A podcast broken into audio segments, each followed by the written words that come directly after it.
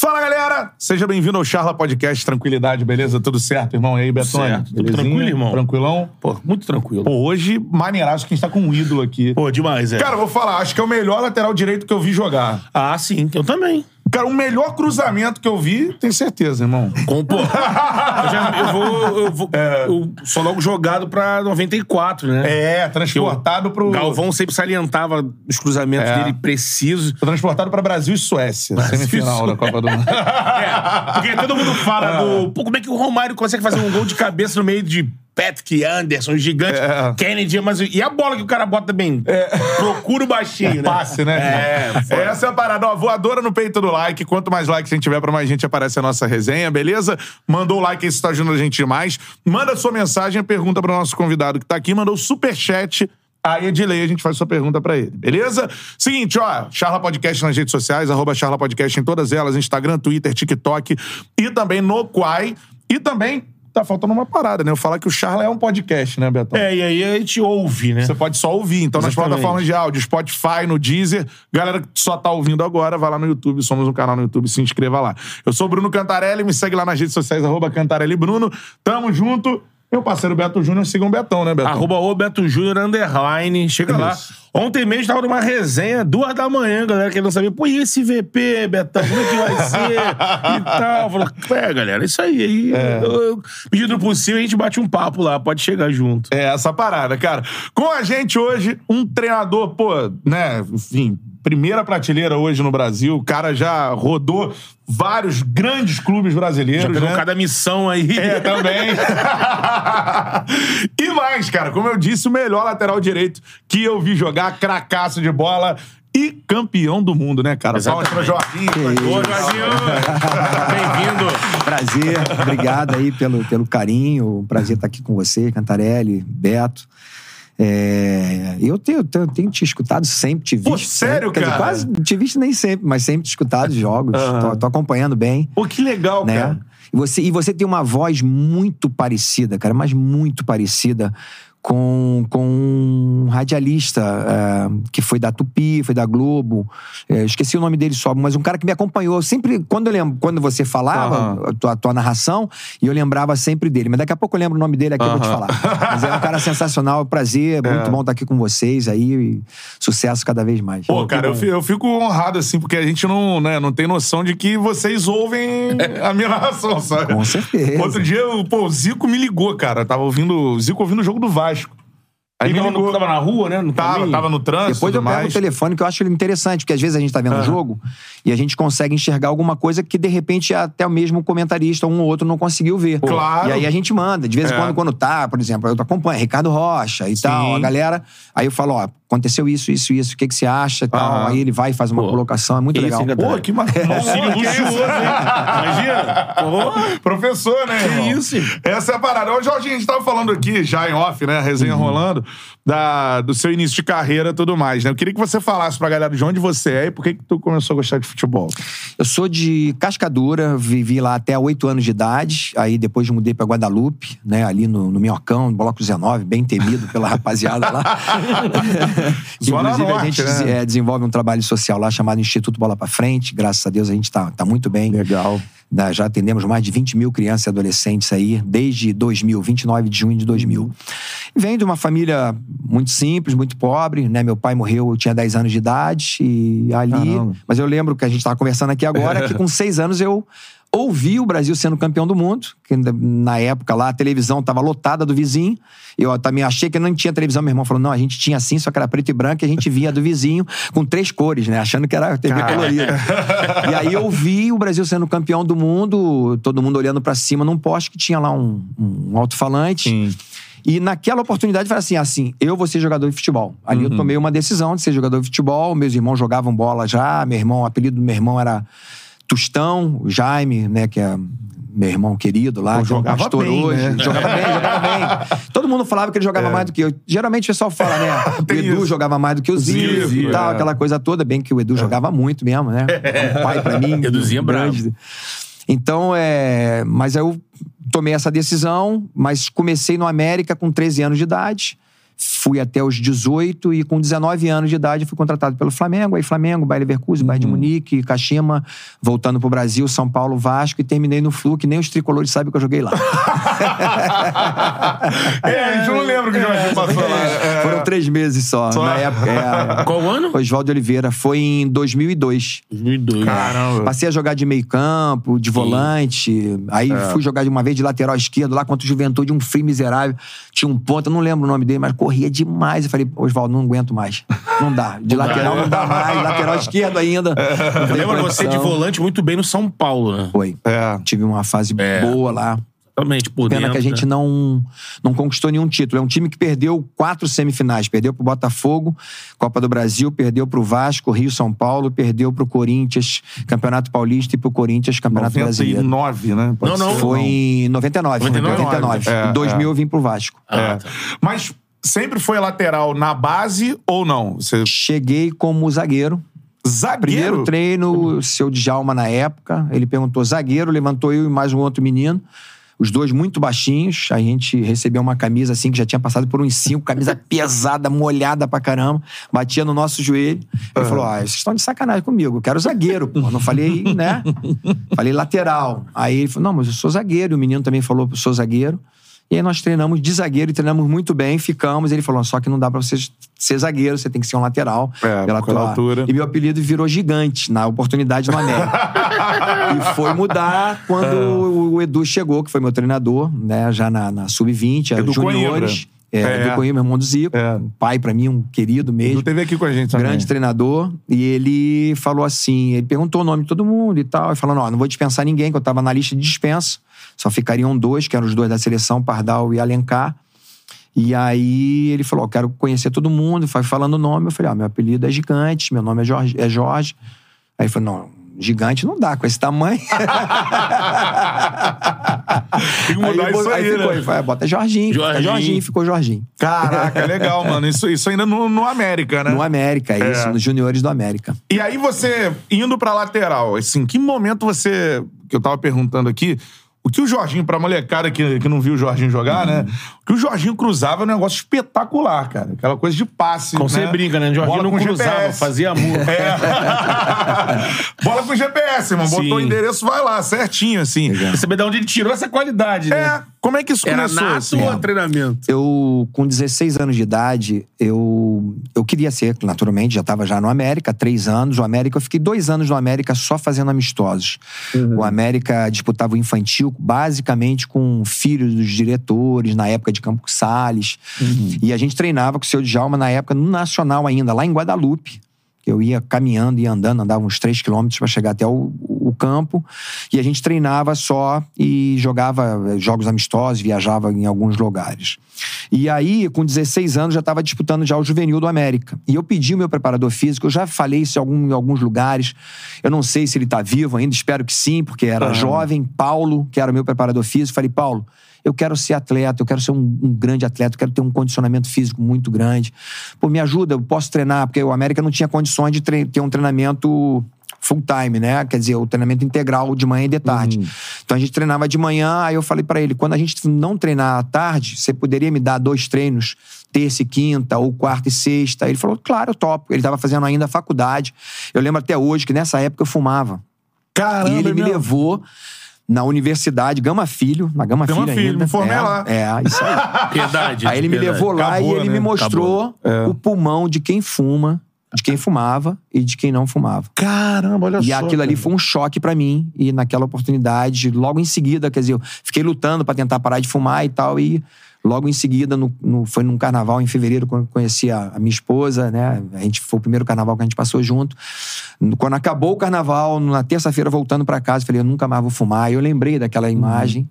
Então, o Paulo tem uma importância muito grande. E aí, o Paulo ia me treinar terça, quinta. Ele me ensinou muita coisa. Uma questão da parte física, de fazer ultrapassagem. Falei, para fazer ultrapassagem, eu preciso ter um bom condicionamento físico.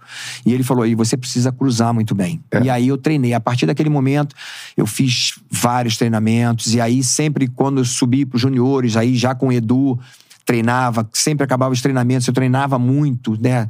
É, passe para trás, uma cavadinha. Eu falo sempre hoje para os meus laterais: o que está acontecendo? Os laterais chegam no fundo, e no fundo mesmo, quase que dentro da grande área, não adianta o cara dar um passe é, um, um, cruzamento baixo. Ele, ou ele dá uma cavadinha ou dá um passe para trás. Pra porque trás. tá todo mundo. A última linha de marcação, ela tá correndo. Uhum. O lateral esquerdo ou o ponta vai estar acompanhando ele, né? O extremo vai estar acompanhando ele. E pelo menos tem uma linha de três ali já para tirar essa primeira bola. Então, Ah. se você der uma cavadinha, você encontra o teu centroavante de frente, geralmente na marca do pênalti, ou entre a marca do pênalti, a pequena área. Então, fui pegando essas manhas e aí surgiu aquele cruzamento naturalmente anos depois, em 94. Em 90, aquilo ali é coisa de cinema. É aula, né? E Aula. virou coisa de cinema, né? Quem, quem não, não conhece, filme Todos os Corações do Mundo. É o filme que eu acho que eu mais vi na minha vida. É o melhor assim. filme das Copas que tem. De todas É, as e, Copas. cara, é cinema e é o filme da, da Copa de 94. E aí eu queria que você lembrasse esse lance, cara. Semifinal de Copa do Mundo, como você disse, né? Você tinha seis anos e 70. O Brasil passou esse tempo todo, né? 24 Aham. anos sem ser campeão. E daqui a pouco, cara, dá pra dizer que você, né? O Romário faz o gol, mas você também decide um jogo muito Que difícil na a mão, semifinal. né? É, queria que você relembrasse esse lance pra gente. É, assim. então, era um jogo que eu lembro até. Peguei mais a narração do. ti- Tiveram outras narrações, né? Mas a narração do Galvão, ele falando assim, pô, o Jorginho hoje não tá bem. Por quê? Não é, não é que eu não estava bem, é a gente estava tentando de todas as formas, né? Sempre ultrapassando, cruzando pra trás. O Mazinho também tentando, porque o Mazinho jogava de lateral direito, Sim. várias vezes ele fez ultrapassagem ali comigo, eu vindo um pouquinho mais por dentro, bem que eu gostava muito de jogar sempre aberto e tentando de todas as formas, mas a zaga deles era muito alta, como vocês mesmos falaram, né? Uma zaga muito, muito, assim, a gigante, estatura né? Muito alta, E então Bebeto e Romário ali, né? baixinhos, exatamente, não tinha um centroavante grandão, Pedro Raul da vida, um cara grande e tal. Então, é, tentamos de todas as formas, até que. Mas todos os meus cruzamentos, eu tinha alguém próximo marcando. E naquele cruzamento, quando o Dunga me deu um passe, eu estava livre, eu consegui dominar, olhar e ver o movimento. Quer dizer, basicamente o Raí estava puxando o primeiro pau, vindo um pouquinho mais na frente, foi justamente o Raí que trouxe essa marcação e facilitou. Mas assim, a bola pegou perfeita, né, no pé, eu sempre tinha esse cruzamento mesmo, né, de É. curva, e não deu, não dava pro Ravelli sair. E, A bola vinha e pegou o Romário. dele, né? O Romário tem uma impulsão maravilhosa, apesar de ser muito baixinho, mas tem uma impulsão maravilhosa e pegou justamente porque os dois ficaram muito preocupados com, com o Raí, que foi o primeiro homem que chegou na frente. Né? Caraca, sensacional Aquele time isso, da né? Suécia era um time. Bom, cara. Thomas Muito, bem organizado, Tarley, né? né? Muito É. bem organizado, taticamente, uma equipe Larsson, muito né? forte Larsson, fisicamente, né? Uma equipe muito. é, que disputava muito a bola É. e era muito difícil entrar naquela zaga. O Darlin era muito técnico, Darlin era é um muito Romário bom. jogava com a né? gente na Alemanha, eu jogava Ele, na Alemanha, né? ele jogava no Porque o Bebeto, Bebeto teve aqui. Kennedy Anderson Kennedy também, Anderson. centroavante, é né? gigante. o Bebeto ele falou assim: pô, o jogo dos Estados Unidos na campanha. O Bebeto foi o jogo assim que achou que sentiu uma. Falou, caramba, esse jogo. Mas Vai o jogo. dar, né? É, o jogo tava muito. Por ser o- a data que era. Sim. Um a O Brasil, menos. é, o Brasil era melhor do que os Estados Unidos, lógico, mas Nós eles perdemos o Léo, né? Perdeu o Perdemos Léo Leonardo, e eles é. com muita disposição, o horário.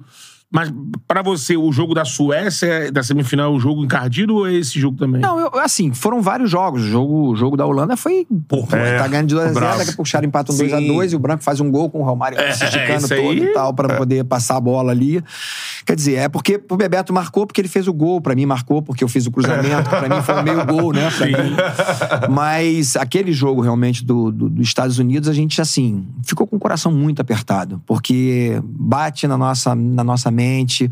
90, a gente perdendo nas oitavas de final pra Argentina, massacrando a Argentina. Jogando melhor, né? Jogando melhor e a gente com um a menos ali contra, contra os Estados Unidos. Os Estados Unidos muito bem, Sim. muito bem organizado.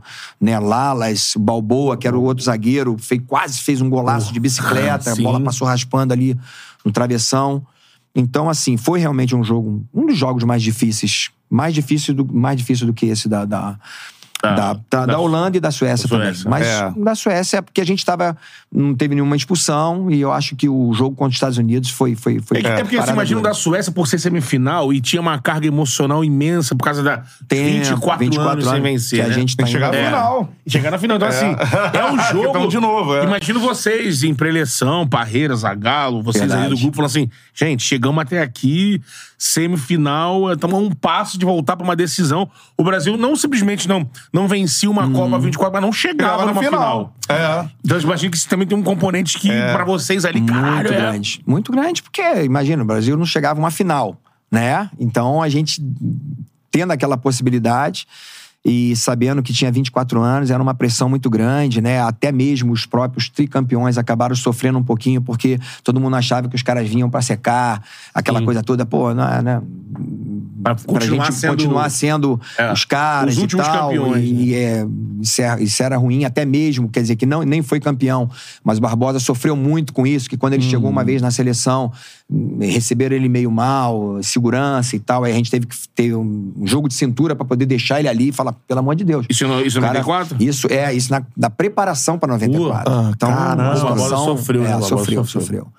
Então, quer dizer, era é, realmente assim uma pressão muito grande. Mas assim, a gente estava muito bem. Você citou aí Parreira e Zagallo.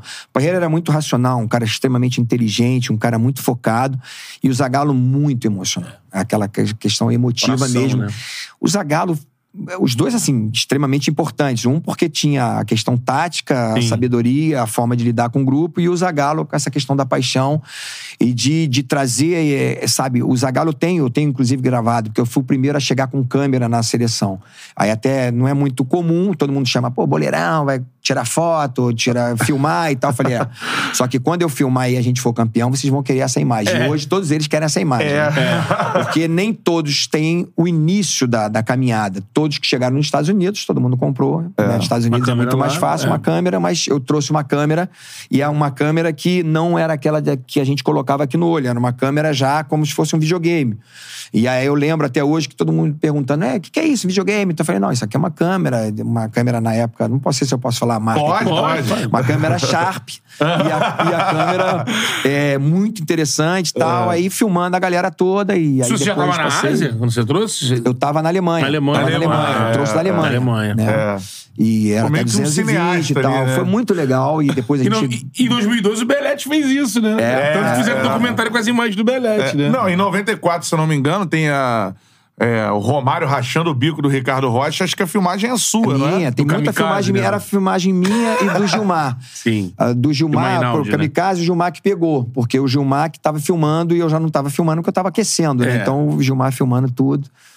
Cavazar. Fantástico. É, não é- Cavazar! É. Você falou do Belete, uma coisa interessante, né? É. Que o Belete, por exemplo, não queria jogar de lateral. Tava no São Paulo, em 99. Falei, cara, não tem lateral. Vai pra lateral. É. Aí ele acabou indo pra lateral e tudo, e acabou indo em 2002 sendo campeão do mundo. É, E, sensacional. assim, e, muito assim, legal. acho que hoje pode ter alguém na bola que receba uma mesma orientação nesse mesmo momento que a gente vive uma. Oh, não digo nem entre safra, a gente vive uma seca mesmo de lateral, É. né? Tem Mas- esse menino do América que até foi negociado agora, o, O Arthur, Arthur. né? É. Até fiquei sabendo que o Flamengo ele é do, é do Flamengo. É, O né? Flamengo vai receber uma porcentagem. E não tem assim lateral, né? Tem, tem, tem vários jogadores aí que jogam na meia, que tem uma idade É. boa, que, que podem começar a seguir esse exemplo que o. Essa dica que o, que o Jorginho deu pro Belete, né? Até a própria Copa do Mundo mostrou, né, a dificuldade que tinha. São bons laterais, mas realmente assim, a forma de jogar, nós falamos isso, mudou muito. O campo hoje está muito mais estreito. A gente não tem mais esse espaço, fazer overlapping, como se chamava na minha época lá. Aprendi muito isso com o Leandro, com o Toninho, que eram É. os grandes laterais, Orlando, que era do Vasco, né? Então, é, mudou muito a forma de jogar. Então é muito um jogo mais apoiado, aquela coisa do tic-tac, do Barcelona. Sim, triangulações. Claro que o Flumine- o Fluminense é um dos times que faz muito bem isso. Né? Mas troca de posições. Quantas vezes eu vejo Samuel por dentro, quase que como um meia, às vezes como um ponta, às vezes como um, com- como um atacante, e o Ganso mesmo sendo o lateral. Então mudou ali, né? completamente a forma de jogar, por isso talvez não tenha grandes, aqueles caras que cruzam muito bem, talvez até mesmo nós falávamos isso. Questão hoje em dia, hoje está muito mais intenso o jogo, é muito mais velocidade, os piques são muito mais intensos do que antes. E isso os fisiologistas estão muito preocupados, porque se ele se desgastar demais no treinamento, um lateral, por exemplo, e tiver que fazer como eu fazia na época, lá 30 cruzamentos, Então, então, tem 30 toda por essa... treino que você fazia? Mais ou menos, eram uns 30 cruzamentos que eu fazia. Eu fazia na Caramba. direita e fazia na esquerda. Isso assim, acabou o treino, você parava igual falta. Você ia lá e Era tum. Nunes na época de Flamengo. Nunes, Bebeto, Zico, Tita, ia lá, moleque, cruza eu ia lá cruzar.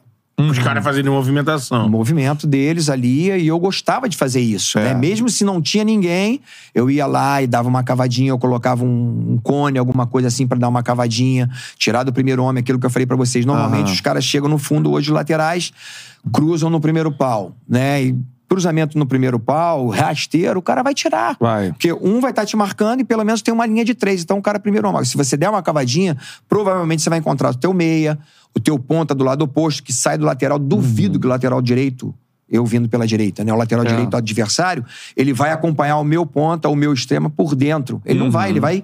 Ele vai manter o posicionamento Ah, ali na manter. linha de três. Então, É. quer dizer, a possibilidade que você tem de, de acertar teu cruzamento é muito maior, né? É. Então, fazia bastante treinamento. e- 30 cruzamentos é uma parada, assim, é uma ah, dedicação o do Zico caramba. batia 50 faltas. e- Então. Você e hoje, você como técnico, Então. você não vê isso acontecer. É, porque. Menos. porque A. Vi isso porque interfere eu, mesmo? tava no Vasco até ano passado e o Nenê fazia isso. Cruzamento, não cruzamento, mas falta. Batia. O Nenê batia e tem que tirar o Nenê, porque o Nenê é assim, um absurdo. Como ele quer treinar, mesmo de 41 anos, É. ele, ele quer treinar, ele é muito, realmente, muito disciplinado, muito profissional. Mas tinha que tirar, porque a gente sabia que. E até mesmo, hoje em dia se joga muito mais dois jogos na semana do que antigamente. Antigamente a gente jogava mais uma vez por semana, então facilitava para a recuperação do atleta. É, né? Agora, um cara que a gente teve Dorival aqui no ano passado, ainda técnico do Flamengo, né? E aí ele relata aquele lance do gol de bicicleta do Pedro na Copa do Brasil e a- Atlético. o, o trabalho que faz o Rodinei. Não vou dizer em termos técnicos, né? Que é, para mim tem uma distância grande aí. Mas é um lateral que, que lembra os mais antigos, ou eu tô errado, assim. É, agora, é- é difícil a gente tomar uma decisão dessa, mas naquele momento, o Rodney era o melhor jogador do Brasil. Melhor lateral direito, não o melhor jogador do Brasil, mas o melhor lateral direito do Brasil. O melhor tem que ser convocado. Como não Tinha tinha. ido pra Copa. né? Ah, eu- sinceramente, assim, é claro que é difícil falar, é muito fácil, a gente tá de fora, Uhum. né? Tinha as possibilidades, tinha Danilo, tinha o, é, o próprio Militão, que acabou jogando ali e tal, mas não tinha realmente um Fred e tal. Mas o grande lateral não tinha. O cara que É. era lateral mesmo, que tava jogando da forma do Brasil jogar. E o Rodinei tava assim. É, tava dessa forma. Ele era o melhor, né? melhor lateral direito que tinha. É. Eu, sinceramente, se eu tivesse a oportunidade ali de estar numa seleção, vai, cara, convoca o cara. É o cara. É, esse que Né? chega no fundo. O Josimar foi convocado É. quase que em cima da hora em 86. Assim, os caras, os nomes ali era eu, era o Paulo Roberto, era o Raul, que era do Grêmio. Eram os, os três nomes. Tanto Hum. que ligaram pro Flamengo e falaram: ó, fala pro Jorginho ficar de sobreaviso aí, ficar ligado, porque provavelmente ele deve ser convocado. Eu fiquei- Aí daqui a pouco aconteceu o Josimar. Josimar foi e arrebentou. É. Então, quer dizer, o, o Rodinei era o cara. É, é isso aí, cara. Bom você falar isso assim. Eu, eu acho que. E o Dorival falou isso pra gente também. Falou, cara, o Rodinei tem esse aspecto de ser um cara, vamos dizer assim. Folclórico. Folclórico, é. Aham. Carismático E que tudo mais, e que pode- isso prejudica ele. É. O Dorival acha que, no olhar de alguns treinadores, aí isso diminui o que ele é como jogador. Não sei se você vê isso É, também. é, é- é uma realidade, mas assim. é, por eu ter sido lateral, eu tava vendo, eu falava isso pra minha família, meus familiares estão até aqui, estão aqui embaixo, me esperando e tal, que a gente vai sair daqui pro meu sítio. E. Olha esse menino eu aí, pô. falava, eu falava, cara, tem que convocar o Rodney. É. É o cara, pô, não tem, não tem outro lateral. Fazia ultrapassagem. Fazia né? ultrapassagem. O jogo, o Rodney não perde bola. Ele não perde nenhuma bola. Se ele tiver que. Por exemplo, ele não é um cara, não é um driblador. Mas se ele precisar driblar, ele dribla.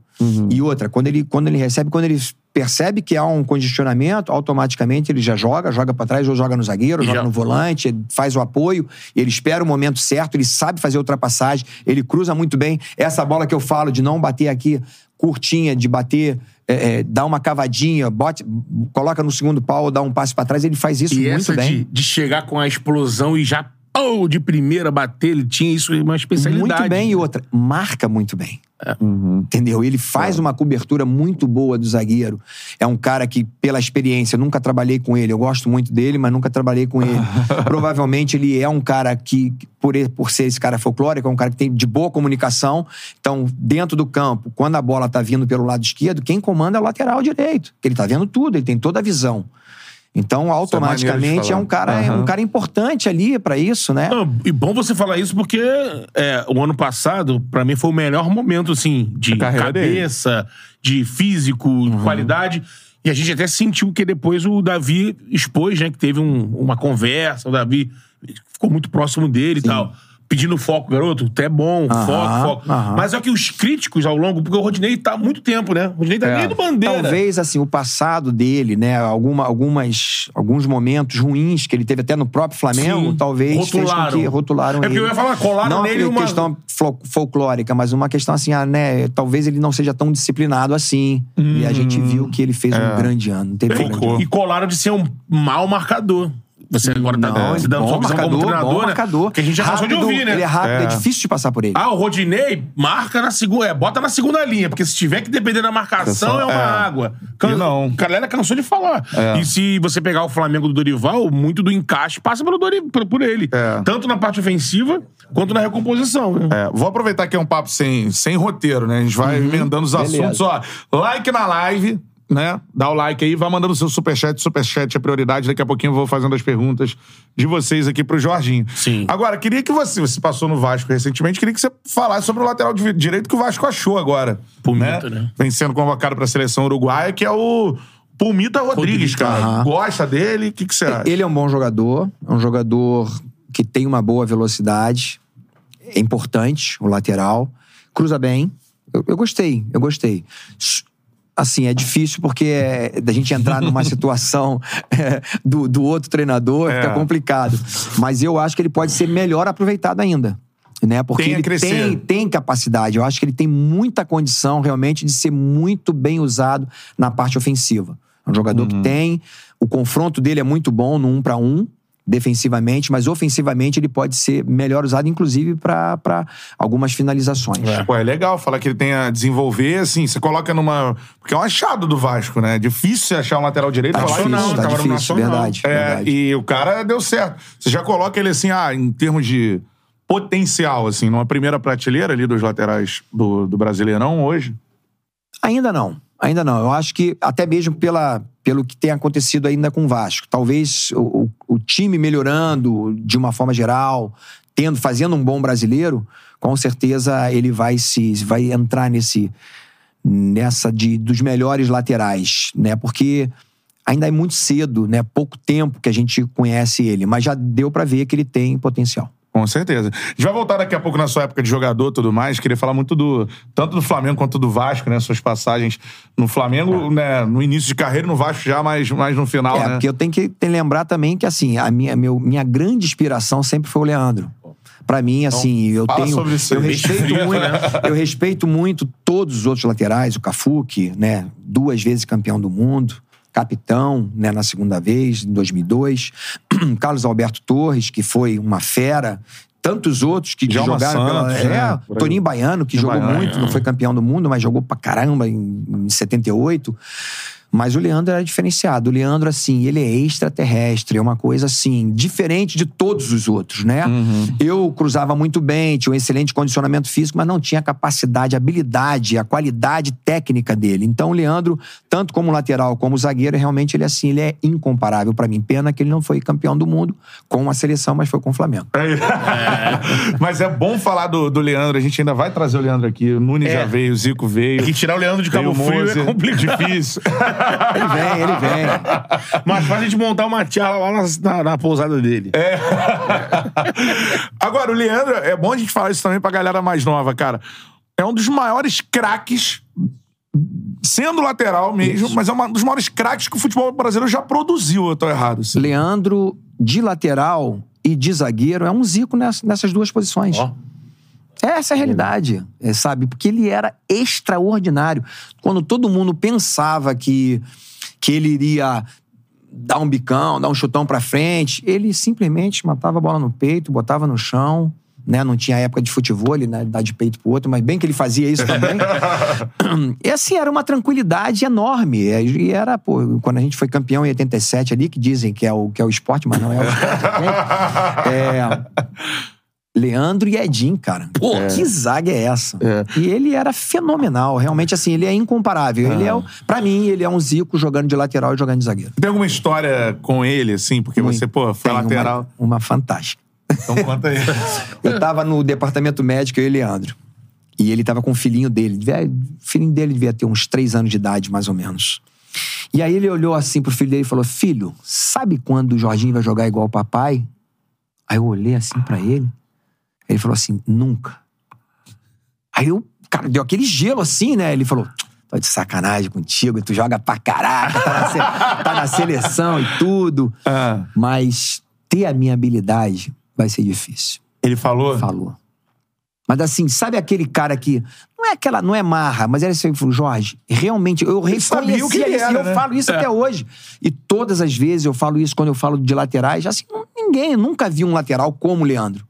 Nenhum outro lateral, a gente Tanta falava técnica, aqui, né? Arce, né? Falamos aí do Paulo Roberto, do Raul, os caras que jogaram pra caramba na época, Josimar e tal, e tantos outros laterais é, direitos aí, de outros países, mas igual o Leandro, sinceramente, eu nunca vi. Mas aquilo ali foi muito legal, que naquela oportunidade, ele falou, pô, tô de sacanagem, me abraçou e tal, falou, você joga pra caraca e tal, mas a minha, a minha habilidade vai ser, vai ser difícil. Porque ele sabia A condição, minha né? condição, a condição dele é a condição minha. É um ele falou assim, nato, cara, né? trabalha É. porque você joga muito e tal. E aquilo ali foi muito bom pra mim. Eu falei assim, talvez eu não chegue à qualidade técnica dele, mas eu quero ter o melhor condicionamento físico do que ele. Eu Aham. quero, eu quero fazer ultrapassagem, eu quero cruzar melhor do que ele. Talvez eu não tenha sido melhor, mas condicionamento físico, provavelmente assim, eu fui muito bom, né? Na seleção, por exemplo, de 94, era, era eu, Cafu e Ziga, assim, os três melhores condicionamentos físicos Aham. da seleção. Cafu era disparado melhor, aí vinha Zinho e eu. Cafu era uma máquina da disposição. Mas É. esse lance do, do Leandro, tem uma passagem que, que diz isso, que é do Raul, que ele fala que, pô, naquele timaço dos caras, né? 81. O Raul, às vezes, cismava de fazer ligação. E aí o. O Leandro ficava louco, né? Direta, né? Aí pra você, ele falava: Não, mas Leandro, tá- os caras estão em cima de você, pô. Todo mundo já tá- sabe que você é o cara da série. Dá em mim, irmão, dá em mim. Aí eu disse que o, é foda. o Raul fala que fica Uma bem galera puto. fala, joga em mim. Joga, joga em mim. Aí disse que numa bola dessa, o Raul meio que puto, falou assim: ah, então tá, deu uma pedra. Aí Leandro vai, pá, mata, vem É o isso zagueiro, aí. chapéu, Não, caneta, sai jogando. Aí fala pra ele: toque em mim porque eu jogo pra caralho. Lembrei de um aqui do Valber falando isso. Vocês O conheceram bem o Valber. Valber. Jovem jogava pra caramba. Tava No tentando trazer o América, Valber, no o América Valber falou, aqui, rapaziada, apertou, joga em mim. eu cheguei a ver o Valber no Flamengo de lateral, zagueiro ali. irmão, porra. jogava. Mas você saber que joga pra caralho, né? Tem jeito. Se assim. o Valber tivesse só um pouquinho mais de, de foco, na, sabe, no, no futebol mesmo, Sim. assim, na É. profissão tal, cara, ele seria um fenômeno. Ele jogou demais comigo. É o Foi- craque mais mal É aproveitado aí. que você viu, assim. É assim, é, foi aproveitado, jogou pra caraca no São Paulo, Mas podia ter campeão, sido- mas podia ter sido muito mais. Eu falo pra ele, cara, você era melhor que Baresi. Você era de um nível, Caraca. por exemplo, de um Leandro, de zagueiro. Sim. Ele jogava demais, jogava demais. Jogava demais. Isso é bom E falar é- do Valber. Até hoje, nas peladinhas, ele fala, joga em mim. aqui. Fantástico. E, e você falou ainda pra continuar no- nos laterais, cara, a história do Leandro é, é muito foda e o Leandro é um dos maiores jogadores da história do futebol brasileiro. E vem um cara que se sucede, te sucede, que você já falou aí, né? É, características muito diferentes, né? É, entre você e o Cafu. Uhum. Inclusive, na final de 94, você sai, né? E o Cafu joga ali a prorrogação e tudo mais, né? É, quando Três você- finais de Copa do Mundo consecutivas. né? Pô. É, um, é o único que tem. É o único. Então, Fantástico. Você tava lá, ele chegando, você já, pô, estabelecido, já a Copa do Mundo nas costas e tudo mais. Quando você ouve assim a galera falar, e tem gente que fala isso. Ah, o Cafu foi capitão, campeão do mundo, tudo mais, mas, cara, ele não era tão bom lateral assim e tudo mais. O que, que você acha disso? assim? Não, não concordo. Eu- O Cafu, ele tinha um pouquinho... é, A dificuldade maior dele era o cruzamento, porque, justamente, tinha Leandro, aí vem Você. eu, a questão da perfeição no cruzamento. É. Mas ele melhorou muito. E dentro da Copa do Mundo, tanto de 94 quanto 2002, ele cruzou muitas vezes. É só, é só que o estilo de jogo dele era diferente. O Cafu, por exemplo, é um driblador. O Cafu para uma bola, ele, ele encara o cara. Que talvez o apelido dele veio por causa do Cafu antigo lá. Cafuringa, né? Cafuringa, Cafuringa. e tal. Então, assim, só que é um fenômeno porque, cara, o cara foi mandado embora em 14 clubes, pô. O cara fez 14 peneiras ou 15 peneiras e não desistiu, né? Ele é brabo. E ele ser quem ele é hoje, o respeito que ele tem hoje no mundo, a gente vê o a Copa do Mundo aí, o respeito que ele teve e propagandas, a gente tem o grupo de, de 94, tem o grupo das lendas do futebol também, que um, um rapaz, até um torcedor Imagina do Flamengo, grupo do criou. Alex- É, é. É interessante, esse grupo das lendas é engra- engraçado assim, interessante porque não tem só brasileiros, tem vários jogadores que falam principalmente espanhol, é muito, muito legal. Pô, sensacional. Mas Então, o Cafu foi um fenômeno. brabo, e além né? disso, assim, um cara muito leal. Né? A gente disputou a posição. Né? Eu sabia que, que ele estava ali, né, esperando a, a oportunidade, a brecha. Não quis dar a brecha pra ele, mas no final acabei dando. e, cara, três Copas do Mundo, é isso que o Jorginho falou, né? O cara, e capitão em uma Capitão. delas, campeão do mundo. Formou o ali nome um- dele na história do É. futebol mundial, com É. certeza. E por que, que você foi substituído por ele em 94, na final? Sentiu algum... Eu senti um, eu tive um estiramento. Caraca, eu tava, eu tava muito bem. Eu tava num momento, assim, fisicamente excepcional. A gente tinha dois preparadores físicos, né? O Muraci Muracy. e o Prima. E eles deixaram a gente, assim, quem não aguentou acabou ficando pra trás. A casa, infelizmente, ac- aconteceu lá. O Ricardo Gomes teve um estiramento pelo, pelo trabalho que foi muito puxado e os, e os amistosos ainda que a gente fez. Mas quem conseguiu super- suportar essa, essa bateria de, de treinamentos ficou muito bem. Eu tava muito bem. Só que eu tive uma. Posso até contar uma situação. Tive uma, uma- Foi um erro que eu tive, na realidade, de dar uma entrevista quando não poderia dar naquele momento. Eu tive. A gente teve a semifinal contra, contra a Suécia, ganhamos o jogo. Se eu não me engano, o jogo foi. Eu acho que na quarta-feira, na quinta a gente folgou e na sexta e sábado a gente treinou. E na quinta-feira a gente foi fazer, como a gente teve uma folga, nós fomos primeiro lá no, na, na, na empresa de material esportivo na nossa, que era a minha era a Nike. Sim. Aí eles doaram pra gente. É, doaram não, deu pra gente vários, vários chuteira, Produtos, né? produtos, e tal, material lá pra gente. E a gente foi lá e tal, levei vários profissionais também da seleção, como roupeiro, massagista, segurança, os caras também pegaram muita coisa. E logo depois eu aceitei fazer uma entrevista na Universal Studios, lá em Los Angeles. Só que na ida foi rapidinho, foram 30 minutos de van. Só que na volta era um trânsito insuportável. Eu peguei cinco horas dentro de uma van. Caraca. E cheguei no laço, que era se apresentar 10 horas da noite. Tinha que se apresentar no hotel. E eu. E talvez isso me prejudicou muito. Que justamente aí eu tive uma contusão. E num momento muito bom, eu consegui dominar a bola dentro, no meio de dois jogadores da, da, da Itália, consegui driblar, só que a bola caiu um pouquinho do meu lado esquerdo. Aí eu bati de três dedos. E aí abriu uma brecha, cara. Foi uma grande ali, quase 10 centímetros de, Caramba. de um estiramento. Cara, e como é que é isso, assim? Final da Copa, o maior jogo da tua vida, assim. Tu- Foi duro, foi duro. Na hora, o que que passa, assim, cara? Ah, eu fiquei o tempo todo ali, eu pedindo a Deus, Deus me cura, me, sabe, não deixa, não deixa acontecer isso não, que é isso, é o meu, meu, meu momento, meu momento da seleção. É. Sofremos tanto pra chegar nesse momento, mas não tava conseguindo de jeito nenhum, não conseguia correr. Falei, eu não posso prejudicar a equipe. Aí até passei no banco e o Parreira brincou comigo depois do jogo e falou, pô, já escalou o Cafu? Eu falei, pô, mas quem que ia entrar no meu lugar? Era o Cafu, não tinha o que Aí fazer. passa e Falei, fala, chama Cafu, o aquece aí que eu tô machucado. Caraca. Rapaz, se eu quisesse botar. Ah, fulano. Vou enxugar o Márcio Ele Santos. botou o. Cafu de lateral esquerda. e aí, mas aí eu fui pra dentro do, do vestiário, eu tive, tomei banho, voltei pro, pro, pro segundo tempo, mas chorei demais no. É mesmo, Jorge? No final de ali Copa na do Mundo. coisas a gente ali não tem chorando, noção, né, assim. É, uma coisa soluçando mesmo. Mas eu falei, ah, tudo bem, não era pra acontecer. E aí voltei fiquei Aham. muito feliz com o título. Na hora do pênalti do Baggio, você tá onde? Eu tô. Eu não, eu não. Eu fechei os olhos naquele momento, comecei Ah, a orar, fechou os pedir olhos. a Deus ali. Ai, meu Deus, eu sei que eu é difícil a gente pedir, né, pra gente vencer e tal, mas é um momento tão importante, dá tranquilidade pro Tafarel, sabedoria e tal. Puf. Aí quando aconteceu o lance do Baggio, eu tinha perdido a contagem de quanto. Eu pensei que ainda o Bebeto tinha que bater. Sim, Aí aquela galera correndo, eu falei, não, falta um pênalti. não, nós somos É campeões do mundo, tetracampeões. tal. E saiu correndo, eu saí mancando lá correndo pra poder abraçar a galera. Maravilhoso, Aquele maravilhoso. Cara, é essas coisas a gente não tem, né, o- né, a visão do, do momento, né? É. Mas o Jorginho tava de olho fechado. Meu Deus do céu, cara. Não faz que esse cara perca o pênalti ainda pensando. Vem o Bebeto aí pra, pra garantir. Até né? Porque, pô, onde eu tava vendo, quando a bola subiu, não lembro mais de ver televisão, porque aí explodiu onde eu tava, todo Coisa mundo linda, enlouquecido. né? Coisa E eu, engraçado que a Copa 94, eu assim. Tava, eu fui ver, é, minha mãe e meu pai tava trabalhando nas filmagens. É, de- desse. É, que teve. Do filme. Uma das equipes ficava Legal, em Copacabana, que legal, eu acho, aham. pegando a galera. E meu pai, ele na época pegou um trabalho na logística lá da filmagem, tava no viu. A gente viu a Copa inteira junta, mas afinal ele teve Uhum. que trabalhar. Aí a minha mãe chegou e foi, a gente foi pra casa da menina que trabalhava com a gente lá em casa. Que morava, tipo, na época, Vargem Grande, né? Hoje em dia ainda é, né? Naquela época eu estivesse indo pro sítio, né? E aí foi com uma família toda, a nossa família, pô, foi uma galera pra lá. E eu não entendi, quando foi pros pênaltis, eu não entendi o nervosismo na galera com relação à Itália. Minha mãe desesperada. Ai, a Itália, a Itália, porque eu não, não acompanhei.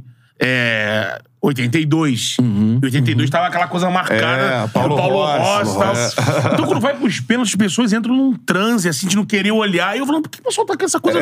A Itália, a Suécia e tal. E aí eu vou, quando acaba, aí depois a gente vai conversando, assim, ah, graças a Deus, exorcizou essa Itália aqui no caminho do Brasil e tal. E, pô, foi uma loucura. É, é muito legal como, assim, você vê, você contou vários detalhes, que é uma coisa marcante, né, na nossa É. vida, né? Eu, eu falando sobre 70, eu, eu sei dos detalhes ali que aconteceu.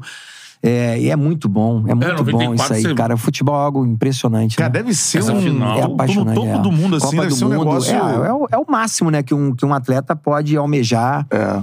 é, querer ser campeão do mundo e, pô, cara, é maravilhoso. É. Muito grato a Deus por isso. Alguém falou alguma coisa com o Baggio depois, assim, porque, enfim.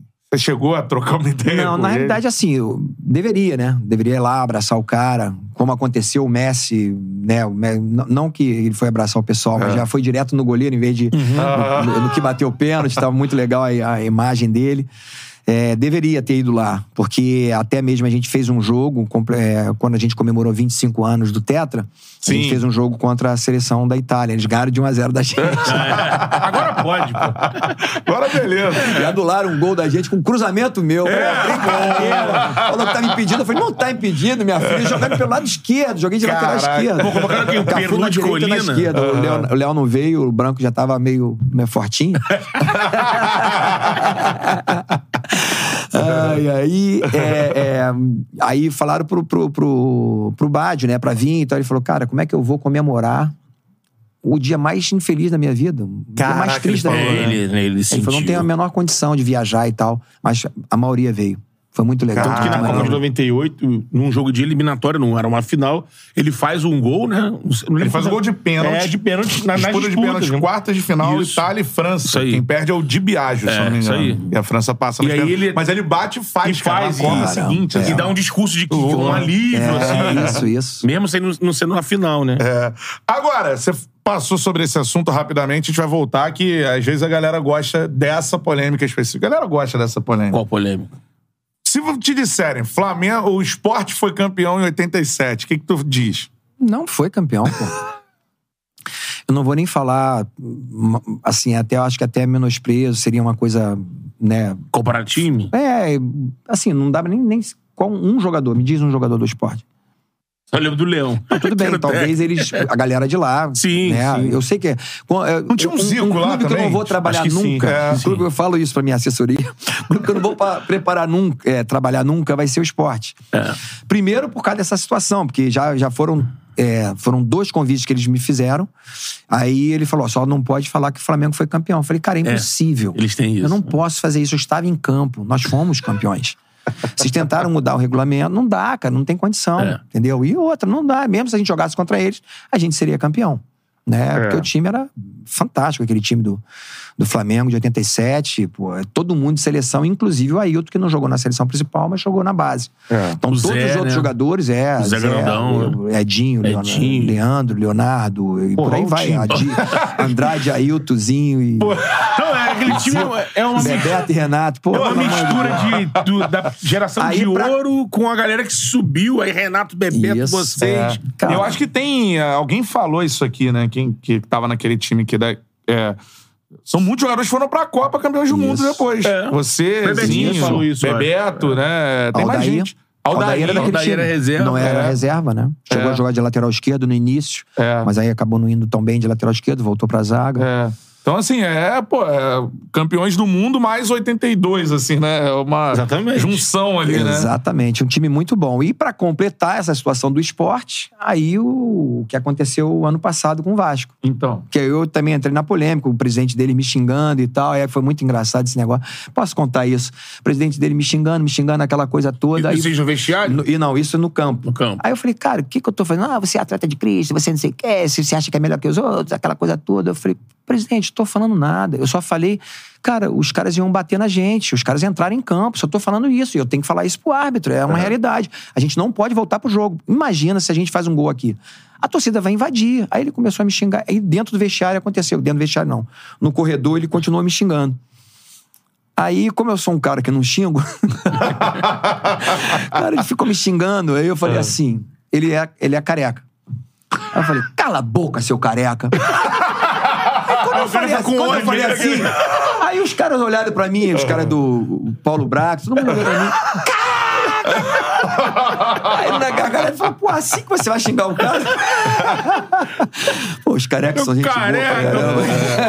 Sai daí, cara. Pô, mas esse ele foi tenso, né, o? Foi tenso. Narrei esse tenso. jogo aí, cara. Pô, e tenso, foi. foi tava, isso, cara. tava te ouvindo em casa, vendo É o jogo. Porque, e o louco é que no mesmo momento da confusão dos esportes, rolou uma confusão no Castelão. De invasão também, jogador chorando, Aham. dividindo É. até a tela da televisão. Eu falei, que isso, cara? É. Mas fa- falando sobre esse jogo, então, especificamente, a gente vai emendando aqui. Uhum. É, primeiro, eu falei isso, cara. Eu tenho um bordão lá que eu nunca critiquei, né? A galera tava pegando. Aí salva ele tudo. disso. Eu assisti esse jogo novamente com a, com a nossa câmera, a câmera Aham. que a gente, quer dizer, eles dão, dão pra gente, né? A câmera geral, mas eu gosto sempre de ouvir, justamente por causa desse, dessa polêmica toda também que aconteceu. É. Eu te ouvi bastante. Pô, que legal. e eu defendi muito o Raniel. Porque Sim, pra mim é. E, e aí tem o seguinte: é, se o Raniel não faz aquele gol, provavelmente o Vasco não ia subir. Não ia subir. É, é. Não É ia um subir. gol Exatamente. muito, E muito pesado. É. mesmo, é. E assim, um importante. peso, pênalti e tudo mais, assim. Um, E outra, cara, o cara tava no banco, a torcida xingando o cara de maconheiro, cheirador, é, É. bandido e tal. Tava direto. Direto, direto, direto. Eles tinham uma Durante o jogo, rivalidade, durante o né? jogo. Que ele é de né? lá, né? Exatamente.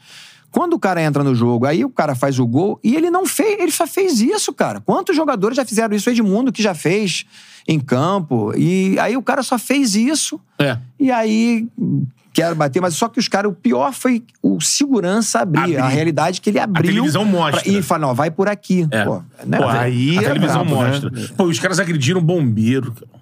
Exatamente, uma, e uma mulher. Uma né? mulher, uma por mulher. trás. Exatamente. Ainda aquilo é nem justificável pra mim. O não, Raniel, não pra tem mim. como. E ainda pegou um jogo de Então, o suspensão. Rani- e o Raniel é um O Raniel, cara com né? Não muita jogou contra o personalidade. Ituano. É um cara com muita personalidade. Gostei demais de trabalhar com ele. Um cara macho, um cara homem, um cara, cara sério, entendeu? É, com todas as dificuldades que ele já, que ele já passou, ele, su- ele, ele superou isso, Isso tudo é isso. difícil, né, É cara? difícil, cara. Difícil. Então, sabe, é, é muito bom naquele momento. Até não, fi- não peguei pesado com ele. Falei, ó, você não, po- não poderia ter ido lá, tá, tirar a camisa e tal. Mas tudo bem, aconteceu. É um momento do calor ali. Explosão, né? A questão do, do, do, do LH, de ter jogado a, ca- a cadeira pro alto. Os caras falaram que jogou a cadeira no, na torcida. Começaram a mentir. Aí depois a gente perde os pontos. Ou perde os pontos. Quer dizer, depois dizem que ah, ganhamos É. os pontos, depois perdemos os, os dois É. pontos que, em- em- da, da vitória. Não, o Raniel ficou fora do último jogo do acesso. Exatamente, ali, caiu um jogador né? importantíssimo, um jogador experiente, que a gente É. precisava dele, a gente tinha o Ignaldo, mas um jogador com uma forma de jogar diferente, né? O próprio. é, é, um jogador que tem muita velocidade, um jogador que vai crescer muito, mas a gente precisava muito de É. um jogador tão experiente quanto ele, né? É, aquele gol ali, eu falei, meu irmão, pra bater aquele pênalti ali, cara, É. E, não, eu e, arrego. não, e por todo o componente emocional. É um pênalti vale o ano inteiro que o seguinte, Raniel, né? O é um Raniel, negócio ele assim, tinha, né? Verdade. Ele tinha, além do peso do time que, que ele tava, que era pra botar de volta na primeira divisão, ainda tinha todo o peso da relação dele com a cidade, Sim. com a rivalidade com aquela torcida. Uhum. Então, assim, ali ele sabia que, meu irmão, se eu não faço, eu tô.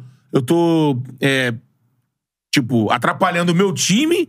E ainda vou estar dando uma munição pros caras aqui Verdade, acabar comigo verdade. também, né? Então, É. assim, eu lembro que aquele momento ficou assim, tudo nele. Eu falei, eu fiquei em casa vendo, eu falei, caramba, agora pro Raniel é um momento crucial. É. E ele vai, e acho que ele botou tudo isso pra dentro. Eu falei, eu tenho que fazer esse gol e ele faz. E aquela coisa que você falou, você mesmo falou com ele, ah, não era, não era legal ter ido pra lá, né? Eu acho Eu, que, na hora, no primeiro momento, eu pensei assim, eu falei em casa, pensando, É. pô, o Raniel. O cara abria a porta, amigo, o torcedor ficar louco. O Raniel, mas depois que eu comecei a assistir, eu não sabia. Depois, pô, o cara aí falou: não, ele tá ouvindo um monte o tempo todo. Ele- essa torcida já tinha uma rivalidade de Aham. quando ele jogava aqui. Eu falei, cara, aí o cara faz o gol. Eu, não, eu fico imaginando o gol, o peso que é um gol no emocional. né? O cara esquece esse, tudo, quem né? é o nome? É o Vasco, cara. Sabe, na segunda divisão e fazia muito tempo. E, e todo mundo ali, todo mundo sabia, assim, das nossas limitações. Sim. O próprio É. elenco sabia. Sabia? A gente, claro, a gente eu conversa, eu conversava sempre com os mais velhos ali, com o Anderson, com o Nenê, com o Alex, a gente batia um papo com o Edmar. Eles sabiam das, das nossas dificuldades dentro do grupo.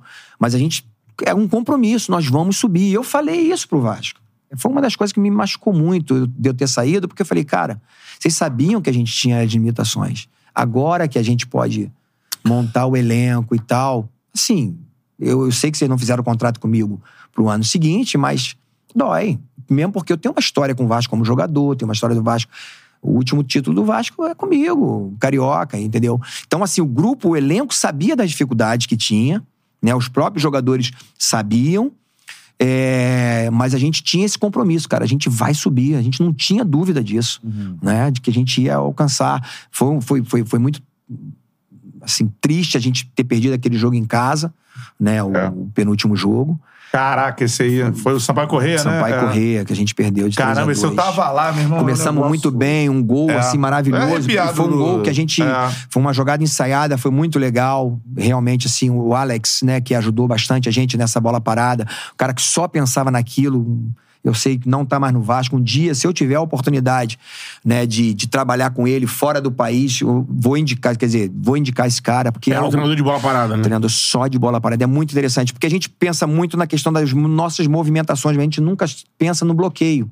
E ele pensa muito no bloqueio. E a gente fez uma, uma, uma situação de bola parada exatamente naquele jogo. E o primeiro gol foi, foi feito assim. Eu lembro que Treinado, eu virei né? pra cima e falei, cara, esse gol é teu e tal. Ele ficou feliz É. da vida e tudo. Mas tudo bem. Coisa aconteceu. Que bom que a gente foi lá contra o Ituano, com mesmo com um jogo extremamente difícil, Muito jogando difícil. Primeiro a gente jogando com um jogador a mais, depois a gente igualou. Foi muito difícil, Ituano muito bem, mas porque toda a questão emocional, isso é que é difícil, porque no final, quando terminou tudo, a gente foi, campe... é, foi campeão. A gente. A gente subiu, né? é, subiu. a torcida, até um certo momento, xingou, né? É, reclamou do, do, do elenco e tal, time sem vergonha e tudo. Só que a, a torcida precisava entender que, que tinha limitações. O Vasco começou o brasileiro pegando jogadores que estavam disponíveis. E no finalzinho é que ainda trouxe um, um pouquinho, mas assim, eu já cheguei para 10 jogos. Sabe, o, a- o fator emocional ali, eu Cara. trabalhei muito mais. Eu falei, como é que eu vou mudar, Paulo? Eu não tenho condições de mudar alguns jogadores aqui. Não tirei o Quinteiro, peça, é. tirei o Quinteiro, que já estava na carga emocional dele, estava muito grande, por É, errou, contra é. e tal. Coloquei é, o, o Bosa. E, e melhorou. quem tinha no banco, Mas assim, é todo assim, respeito, era o era um e jogador também que tinha suas limitações. É. Bom jogador, mas que tinha suas limitações de outro. A torcida pegava muito no pé. Também. O Edmar, a gente conseguiu, é, assim, novamente reerguer o Edmar. A torcida pegava no pé do Edmar o tempo todo. É, jogar igual cara. e o Edmar, é. naquele, no jogo, foi um jogo que a gente ganhou em casa. Ah, não lembro exatamente qual foi, não sei se foi o Criciúma, mas a gente jogou em casa que o Edmar tava, entrou vaiado. E eu Sim. pedi pra torcida, o Nenê foi na torcida e começaram a aplaudir o Edmar. O Edmar jogou pra caramba naquele jogo. Então, quer dizer, foi um processo que a gente teve que trabalhar mais uma questão emocional no grupo para Uhum. que eles pudessem entender que era possível subir. E conseguimos alcançar esse tinha a objetivo. questão do É. Alex também, né? A- a- Alex chegou a- muito abaixo fisicamente também. né? Sim, sim, você vê hoje, o É, Alex é, é. outro, é outro Alex, completamente. Então vendo, eu falei, caraca, o Alex Tinha tá que veloz. administrar isso Alex também, tá com né? explosão, o Alex tá marcando. A gente não conseguia quando é, porque como é que você vai fazer uma marcação linha alta, né, com os zagueiros que não são velozes?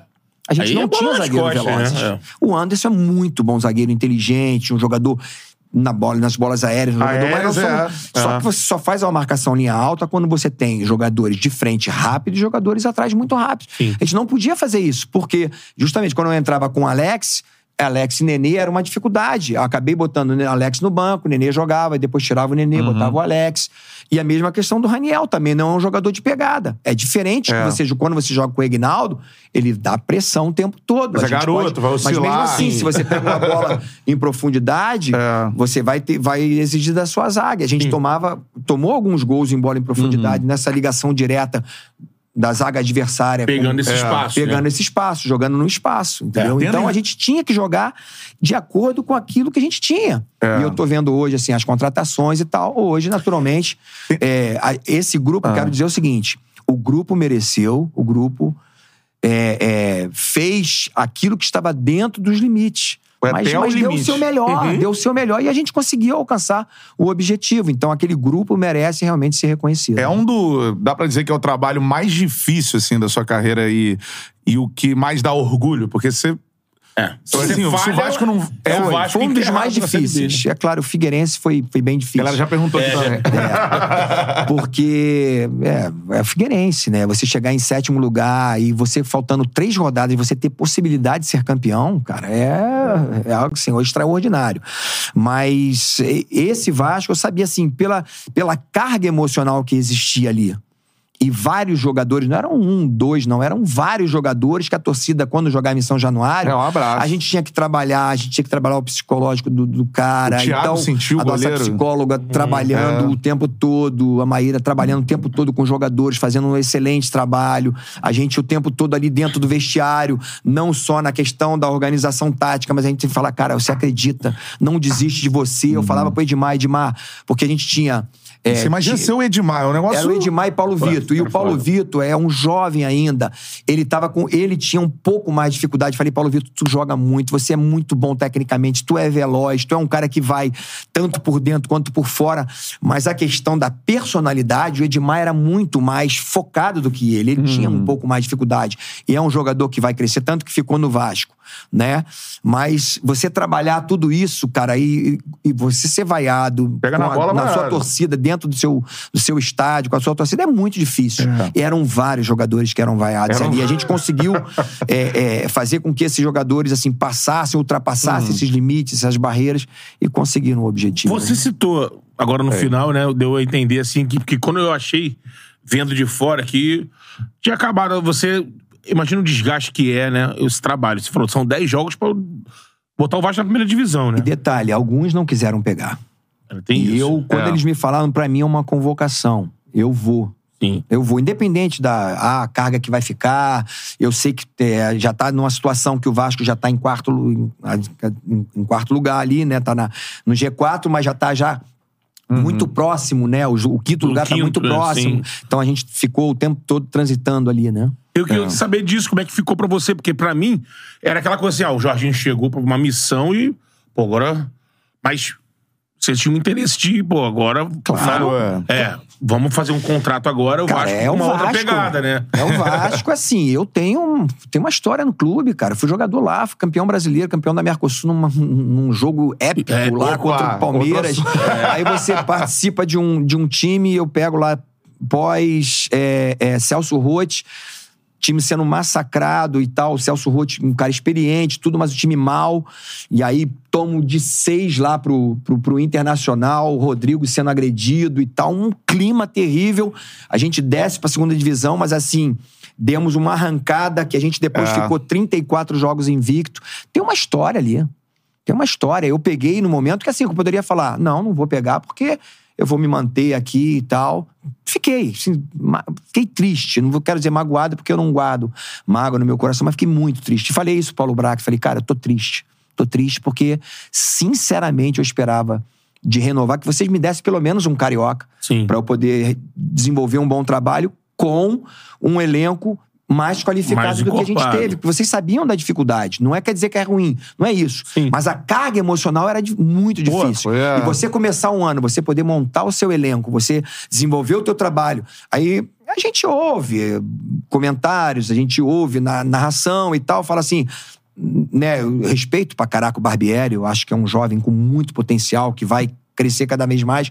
Mas assim, você desenvolver o teu trabalho desde o início é diferente. O Lógico. único trabalho que eu fiz no Brasil, que eu tive desde o início, foi o Figueirense, que nós Sim. falamos agora.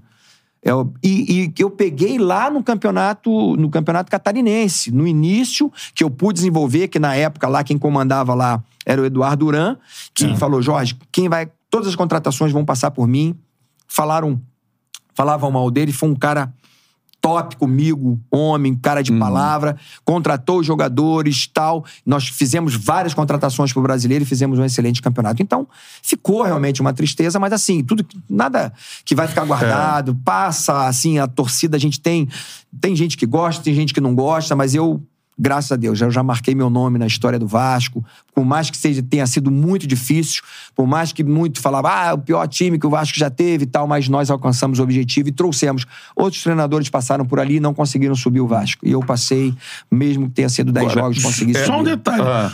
Você tem uma carreira pô, de seleção brasileira, não só como jogador. Você dis- foi auxiliar ali junto com o Dunga numa comissão técnica, onde as pessoas que batiam muito no Dunga, as mesmas pessoas diziam que o trabalho tático era seu. Porque você era o mentor tático daquele trabalho, que o É, Dunga era. não, não é a verdade, mas assim. Sim, mas é assim, as pessoas. Sempre falam, né, que o auxiliar é muito bom É, e que o irmão é, melhor. As, tal, as pessoas que batiam ali, que também, tinha, né? exatamente. Ah, não. O Dunga é o escudo ali, é o cara que bate de frente, mas o Jorginho é o cara do pensamento, do esquema. E aquela seleção foi uma seleção elogiada no- na, Uhum. na formação dela. Tanto que pô, perdeu aquela campanha de Copa por um tempo, né? Sim, sim. E assim, aí você fala isso que você falou agora. O único trabalho que você teve, de que te deram um trabalho assim, Jorge, vem cá. Porra, folha em branco foi o do Figueirense. E você fez o que você fez. Você Uhum. A gente falta. pode mudar completamente o, o time do, do campeonato catarinense pro brasileiro. Pro A gente brasileiro. fe- teve algumas contratações importantes, né? Você acha que falta valorização quando olha pro Jorge, treinador? Te convidam pra um bombeiro? Projeto, te é. convidam pro. Não te chegam e falam assim: vem cá, Jorginho, pensando aqui, ó, vamos começar. Como você imaginava de começar um ano com o Vasco, pô, depois de ralar o que ralou, vamos Montar começar um um elenco. ano, é, montar É. um elenco. Então, eu acho que não é uma particularidade minha. Eu acho que é do treinador brasileiro. Bom. O que aconteceu com o Dorival, cara, pra mim, não tem condição. Eu sou peixinho diante do Dorival. O cara foi campeão da Libertadores. Campeão da Copa do Brasil e trocaram ele. Então, assim, eu lembro de uma, de uma frase do. É até difícil falar isso, mas uma frase do, do Adili falando: cara, no futebol você é como uma laranja. Te sugam, É o bagaço. bagaço e te jogam fora. Então, assim, é, a gente tem que conviver com isso. Mas eu acho que na situação para o treinador brasileiro, desde os 7 a 1 a gente vem sofrendo com essa situação.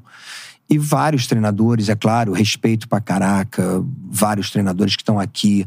Mas assim, só quem deu certo, certo, certo de verdade foi Jorge Jesus e Abel. Foram os caras que estão aí extra história, né? Que fizeram realmente, assim, todos os outros foram, uns foram bons. Ah, o Sampaoli passou aqui, fez bom trabalho, mas não ganhou É. e tal. Tem uns entendeu? que foram muito mal, né? Ricardo Exatamente. Sapinto no Vasco, por Exatamente. exemplo, né? Souza, entendeu? Paulo Souza. é. do Cruzeiro lá, eu não esqueci Paulo o nome Bento. que- o Paulo Bento. Foi que eu, eu ia, Coreia, inclusive, né? eu, semana, eu, né, que- do- eu tava fechado com o Cruzeiro, mas aí o Eurico falou, ó, cara, saiu essa matéria e tal, ou você fica, eu ia jogar o jogo contra o Botafogo. Afinal, contra, os dois jogos contra o Botafogo. Falei, não, não vou. Aí liguei pros caras e falei, ó, desculpa, mas não dá. Né, eu fechei com vocês, mas de boca falei, tanto que eu não vou assinar, não é justo eu assinar um papel sendo treinador do Vasco. Eu me comprometo que após o campeonato eu vou pro Cruzeiro. Tava tudo fechadinho, um salário maravilhoso. Mas aí, como o Eurico falou, Jorge, não dá. E eu sabia, eu conheço ele, tirou o Oswaldo faltando alguns jogos. Então eu falei assim, cara, eu quero ter a oportunidade de disputar uma final de um carioca, graças a Deus, fui campeão e tudo. Então, é, eu não ia deixar de forma nenhuma passar essa situação. Então, É, essa agora- glamorização do técnico de fora. né? Eu acho É. que é isso. Eu acho que tá- o que tá faltando é realmente, por exemplo, o técnico de fora, geralmente quando ele vem, ele vem com sete, oito caras, foi o que aconteceu com o Jorge Jesus. Eu, eu- eu, geralmente, quando eu chego num clube hoje, eu sei que eu tenho que entender o meu patamar. Eu não, não sou o treinador de ponta hoje. Ainda não ganhei uma Copa do Brasil, não ganhei uma Libertadores, não ganhei um brasileiro. Eu ganhei apenas um carioca aqui. Né? Mas fiz um excelente trabalho com o Figueirense, só. E fiz. Teve alguns perto de outros- ganhar uma Sul-Americana, né? Sim, de É. próximo, com, com a Ponte Com a Preta, Ponte. né? Em 2000, É, que ia ser 2013. histórico, né? Agora, é, quando um treinador estrangeiro chega, independente de qualquer país, assim, ele tem tempo. E as- normalmente entregam a chave do clube no- nas mãos dele. Então, acho talvez ter- sinceramente, cara, eu, eu rodei bastante. Eu não quero de forma nenhuma desmerecer. Tem Sim. excelentes treinadores, é o caso. Eu tenho que tirar chapéu para pro Abel, tirar chapéu pro Jorge Jesus pelos trabalhos que os caras fizeram e foram campeões. Claro, pegaram grandes clubes, pegaram grandes times. Isso aí também é algo muito importante. Mas tem vários treinadores brasileiros. O que o Diniz está fazendo com o Fluminense, com o nível financeiro do Fluminense, é algo extraordinário. É. Entendeu? O que o Dorival fez diante da situação que poderia ter dado tudo errado. Ah, mas é, contra o Corinthians na final da, da Copa do Brasil não foi tão bem. Talvez o, o time foi melhor. O time do Corinthians foi melhor. Pô, pelo amor de Deus. Mas os caras ganharam e são campeões, né? Então, É. eu acho que tem que ter um tempo maior da gente. Esse, esse sempre foi o nosso objetivo como treinador e fazendo parte também, sendo apenas um conselheiro ali, mas da, da FBTF. O que a gente conquistou no ano passado é justamente essa coisa do- da troca de treinadores. Já derrubaram novamente, já, Já. pode de- trocar treinadores à vontade. Então, quer dizer, é, nunca pensam no, num treinador que há necessidade, seja ele br- brasileiro ou não, ele precisa ter um tempo. Senão É. não tem como você desenvolver um excelente trabalho. Você pode dar sorte. Você pegar, né, você pode ter um bom desenvolvimento tático, você ser um cara de, de vestiário maravilhoso, você ter realmente é, é, é, você ser um cara de grupo, como vários treinadores aí são, e você conseguir fazer com que teu grupo dê uma resposta em quatro, cinco jogos, como aconteceu com o Vasco, mesmo jogando um futebol que não, não era bonito, mas conseguimos o objetivo em dez jogos. Mas, cara, o ideal mesmo é que a gente tenha realmente um tempo de trabalho. É isso. A galera Obrigado. perguntando aqui, porque aí eu vou ter que te perguntar essa, essa questão um pouco mais polêmica, né? É, é dentro desse assunto, que é uma frase sobre o Abel Ferreira, isso, né? Que você falou. Sim. É, eu não lembrava disso que o, cara- o rapaz botou aqui. É, tem- uma galera já Jorginho perguntando. sobre o Abel. É, qual foi a frase que, que você falou, assim, e, e, enfim, o que, que, que você acha sobre, sobre a repercussão que teve? assim? Sim, é- é- a realidade é que porque eu coloquei assim, sabe? Ah, foi uma frase que eu falei assim, ah, o pessoal vem lá de fora e vem no. Foi uma, uma frase infeliz por eu ter colocado, principalmente falando do português. Do Cara, Abel. eu, eu sou naturalizado português. Eu vou, eu já tenho, não tenho nenhum passaporte, mas já tenho identidade e vou pegar o meu passaporte. Eu não tenho nada. Meus, meus avós eram portugueses, pelo amor de Deus. E outra, eu quero dizer o seguinte, cara. O Abel, hoje, é um dos melhores treinadores e o melhor treinador do Brasil. Sim. Não tem jeito. Não tem como tirar, né? A única coisa que falei, e foi uma colocação que é... Sim, ele tá no Palmeiras. Eu tava na época no Atlético Goianiense.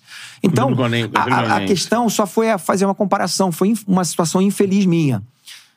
Mas assim, cara, coisas passadas, não quero mais, sinceramente, pro, pro, pro torcedor. Outra, o Abel merece tudo que ele tá fazendo. É, por mais que eu discorde em alguma situação, na questão na beira do campo, ele mesmo falou: eu sou assim. Eu já vi a entrevista dele, eu sou assim.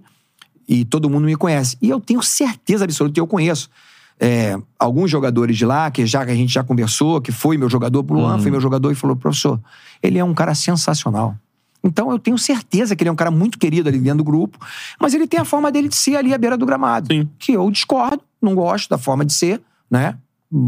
Ali à beira do gramado, com o time adversário, com o árbitro e tal. Mas é, de forma nenhuma desmerecer aquilo que ele conquistou. Ele conquistou porque ele é bom. É. Porque ele trabalha pra caraca. O que ele falou, perto de mim eu não quero ninguém que não trabalhe. E eu acho que é, é, é um cara que merece realmente o que ele tem feito. Não era um cara extremamente conhecido, não ganhou outros títulos, veio no Brasil e conquistou algo maravilhoso. Ele Duas é campeão da Libertadores. Cara. É. Não tem nem o que falar. Então, assim, se de algum momento eu machuquei ele, né, por alguma fala minha, eu peço perdão de todo o coração. Não tive nenhum. É, fiquei triste por ele nunca ter me cumprimentado. Eu sempre gosto de cumprimentar. Sempre quando eu recebo né, o, o treinador adversário, vou lá, cumprimento, dou um abraço nele e tal. Isso mesmo antes da frase. papo. É, mesmo antes da frase, nunca aconteceu. Mas desejo todo sucesso pra ele. É um cara vencedor e, e que ele tenha sucesso tanto no Palmeiras e por onde ele for. É, e o torcedor tem que entender também que é aquela situação. Na arena, no calor do jogo, É. existem al- algumas situações que não necessariamente tem a ver com a opinião do técnico sobre a qualidade do outro. Ali no, no- no calor do jogo, às vezes tá cada um Jorginho defendendo... tá puto com o Abel também. Defendendo o seu, tá defendendo o seu. Um Às lance... vezes não, provavelmente estava. um lance que aconteceu ali no jogo, você tá É. cobrando pelo seu, ele cobrando pelo dele, rola uma desavença. Exatamente. Isso não quer dizer porque rola aquela desavença ali que A ou B acha que fulano é mal, o técnico, péssimo. Não, Não, e sai frase é ali. em discussão ali nesse calor, sai A frase gente viu na Premier League, o... não lembro agora quem foi, o Conte com o outro. Tava um Tottenham, sei lá, aqui, um jogo pegando fogo. Um, na hora que acabou o jogo, foi estender a mão, o outro não estendeu, ele puxou e tal. E não quer dizer que o Conte acha que o Conte é meio Abel Ferreira. Conte é explosivo. Mas tá completamente superado. assim, É. A minha assessoria, a assessoria dele e também a gente Também. vai- trocou uma ideia. né? Eu nem sabia que era. Na realidade, a gente trocou uma ideia. O Eric tá aqui. A gente trocou uma ideia. Eu falei, caramba, depois que eu fiz sabendo e tal. E aí, é, a mesma assessoria. E não, a gente não tem, pelo amor de Deus, nunca tive nada assim, diretamente. A única coisa que eu discordava da forma dele é, reclamar da arbitragem, da forma. É, eu não Cortar eu o não- microfone. Assim, eu, eu- eu- é, também.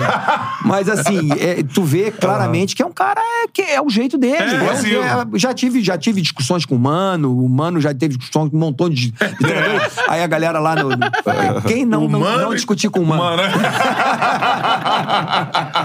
Que é que eu... é, mano, é foda. E é um cara sensacional. Quando conversa com ele, é um cara sensacional. Só que um ele cara na beira do campo, na arena, É, né? No é. calor da É. arena, Mas- cada um defende o seu, né? Ó, já vou ler o superchat, essa galera mandando superchats. Vou chegar lá no Vasco e Mercosul, que é, que é uma parada maneira da gente Ih, falar legal, como né? jogador Uma virada e histórica, né? É. Agora, eu só queria perguntar sobre dois jogadores do Vasco. Uma curiosidade minha, Uhum. e isso não foi contigo, mas isso não acontece. Eu acho que é uma curiosidade também da torcida do Vasco, que é a situação do Figueiredo. Né? Figueiredo, ele disputou uma Copa São Paulo, foi muito bem Uhum. como centroavante ali na base. E no profissional ele não joga de centroavante. Não jogou com você muitas vezes, né? Uhum. Fez volante, fez lateral. Com o Barbieri não joga. Hum, Jogou no momentozinho, assim, do jogo. Do fez, jogo, fez lateral é. direito, fez tudo comigo. Com o Barbieri ele não joga de centroavante. Antes de você também não, não jogava de centroavante. O que que o Figueiredo não joga de centroavante no profissional? O que que falta pra ele, sim, ser centroavante no profissional? Eu acho que é mais uma continuidade. Dele ter mais continuidade realmente de jogos. É, porque ele é um bom centroavante. Ele é um bom ele é um bom centroavante? centroavante. Ele é um bom centroavante. Porque ele é um cara que ele consegue jogar de costas pro, pro, pra, pro adversário. Ele consegue usar muito bem o corpo dele, tem uma finalização fantástica. Ela já vê que ele fez um golaço com a gente, né? É, ano passado ele fez alguns outros já. Sinceramente, eu não consigo entender, assim, às vezes ele fora do time, realmente, porque ele é um cara muito importante. É, também acho. Seja jogando de lado ou até mesmo de lateral, porque ele foi muito bem comigo de lateral. Uhum. O, o Barbieri chegou a jogar ele de volante, coisa que eu não fiz com ele. É. né? Não coloquei ele de volante em nenhum momento. Eu coloquei mais o Marlon de volante, fazendo Andrei Marlon e não fazendo com, com o Figueiredo. É, e ele a- a- até atuou também como, como volante, mas um pouquinho mais à frente, fazia quase que três volantes, mas ele era mais um meia. Mas é um jogador, assim, muito importante pro Vasco. O Vasco tem uma. É. Tem uma juventude ali muito boa. Alguns jogadores muito subindo legal, né? aí, muito, muito bom. Realmente, aí, tanto que todos esses jogadores permaneceram ali e estão aí no, no elenco. E É, o André a chegou à possibilidade. seleção isso, o André chegou à seleção, chegou à seleção, inclusive seleção principal. É. Realmente é um jogador diferenciado. É. né? Mas ainda tem ainda outros ali. Eu acho que o Ignaldo ainda vai crescer muito. É um jogador que tem que trabalhar muito o cognitivo dele, né? Ele tem um pouco mais de dificuldade. É um jogador realmente que precisa não passar muita informação para ele. São poucas informações, mas objetivas para que Uhum. ele possa entender o que ele. Ele é muito rápido. Ele é. É. ele é um jogador mais rápido, eu acho. Talvez aí seja o mais rápido do futebol brasileiro. É mesmo, muito, cara? muito, muito, É muito mesmo? rápido. E se ele souber usar essa velocidade dele, mas com, com informações específicas, diretas, né? Porque se der muita coisa pra ele, ele acaba se perdendo. Aham. Então é um, é um processo que ele vai, que ele vai é precisar maturar. É. Mas, assim, o Marlon também é um jogador que, com certeza, pode fazer linha, por exemplo, jogando num 4-3-3. Ele faz isso tranquilamente, joga pelo lado também, Hum. como, como extremo. É. Arrebentou muito na seleção, né? interessante. É. Eu quero ver o Figueiredo. Ah, cara, joga aí alguns jogos de centroavante, vai. Aí, né, pra, pra deslanchar, cara. Dá uma pressão no Pedro É, Raul. diante dessa situação, é, diante É. da situação, como aconteceu. Sim. Assim, e não foi mas- o Figueiredo que entrou, foi o Ignaldo. É, só a gente ficou essa situação do Pedro Raul ter pedido pênalti, mas é um cara importante, é um jogador Sim. importante, é um jogador que mesmo que não em alguns momentos, né, eu posso falar isso como treinador, mesmo não fazendo gol, é um jogador que consegue segurar a marcação, consegue fazer um pivô muito bem Sim. feito, porque ele é muito forte, é um jogador importante na área, é um jogador que é, talvez assim, de repente ainda. usar os jogadores talvez de lado, De né? lado. Eu, né, pensaria de um, às vezes um momento talvez diferente, mas eu colocaria o cara da perna boa mesmo, de repente o Peck jogar pelo lado esquerdo, para que ele Pra- chegue mais ao fundo, porque é um cara que precisa ser muito bem aproveitado nas bolas aéreas. aéreas, né? É isso. E a outra pergunta é porque tem um cara que você já treinou algumas vezes, essa Uhum. arrancada que quase, né, o Vasco fugiu do rebaixamento lá atrás, ele, pô, estraçalhando, que o Nenê jogou nesse ano aí. É. O Vasco acabou caindo, mas era a chegada dele Uhum. no Vasco. E agora, no outro momento, 42 já, né? O Nenê é 42? mais velho que o Barbieri. tá, tá, que tá fazendo já o 42. Já. É. Assim, é, tá no momento de fim de ciclo, né? É o que parece que vai acontecer Uhum. com ele no Vasco. É, né? É. Ele inicia o brasileiro? Não, não, Não, né? sei, provavelmente não. Uhum. É, pelo que você, você teve lá agora, assim, fisicamente, o que o Nenê pode entregar, daria pra ele ficar no elenco aí pra Série A? É, pra terminar o aproveitado. ano? O que, que, Depende, que você acha? depende. É. Depende muito do, do acordo que eles fazem, que eles fizeram pro Carioca, Isso. ou que ele mesmo, a cabeça do Nenê. Porque o Nenê, ele é um cara extremamente profissional. E ele sabe do potencial dele. Que ele é melhor do que os outros, tecnicamente. falando. Só que ele tem 41 anos. É. E isso era difícil Isso dele entender. Eu falava pra ele, Nenê, entenda. Quando eu boto o Alex, é porque chegou um momento que não tem jeito que ele chega. Pô, professor, você me tirou e tal. É assim, chorão, não adianta. É o jeito Ele dele. é assim. Mas ele é um cara sensacional, um profissional maravilhoso pra mim. Como jogador que eu treinei, eu trabalhei com o Ronaldinho e tal, mas É. que eu, como treinador, pra mim foi o jogador mais qualificado tecnicamente que eu tive. Uhum. Mais inteligente, mais profissional. Refinado, né? É impressionante, impressionante ele. Eu acho que é o Mas ele último grande batedor de entender, falta. assim, do que Brasil. ele não, não é mais um jovem. E que em vários momentos, em vários jogos, ele não vai entrar no jogo. Mas em alguns jogos ele poderia entrar. Então, se ele entendesse isso, e pra, na cabeça dele é difícil ele entender isso. Mas eu ainda digo, se ele entendesse isso, seria importante ele permanecer. Mas aí é uma pressão sempre você ter o nenê no banco. Porque a torcida, de repente, ah, pede o nenê. Mas às vezes a questão física é o que eu falo. Como é que você vai fazer uma marcação, pressão linha alta com o nenê? Porque ele vai, ele vai querer, mas ele não, ele já não dá não dá. mais. A questão física É. não dá mais. pra ser usado. Mesmo ele. O nenê, ele, ele tem condições de acompanhar, mas não dá pra aguentar muito tempo. Então, assim, é o que eu falei pra ele. Eu mandei mensagem pra ele. Eu tô falando aqui o que eu mandei, eu falei pra ele. Cara, não deixe ninguém determinar quando você tem que parar. É você, eu falei pra ele. É você que tem que fa- tomar a decisão. Então, mas que não seja no Vasco. Se você quiser continuar, que você vai pra outro clube. Agora, você jogou pra caraca. Você não, você não precisa mostrar mais ninguém. Não precisa mais nada. É. O Nenê é o Nenê. A carreira tá o cara feita, fez né? a carreira. Entendeu? Jogou muito, um cara sempre determinado, disciplinado ali e tal. Reclama pra caraca, ah, não quero sair e tal. Quantas vezes eu falei, ó, eu falei, não vai reclamar. Aí eu tirava ele, passado- no último jogo ele reclamou. eu falei, Eu que vou sair? Eu falei, É, você mesmo. É você mesmo. Mas eu já conheço ele bem, a gente é amigo, não tem esse problema. Mas assim, é isso. Eu acho que ele precisava entender essa questão, né? E, e- e entrar num acordo. Porque é uma pressão em cima do treinador sempre, de ter que colocá-lo, né? E ele, se ele entendesse isso, seria importante. Agora, é claro que aí o Vasco aí é uma, uma decisão É. que o Vasco tem que tomar. A gente recebeu o Nenê aqui ano passado, assim. Dá pra ver, né?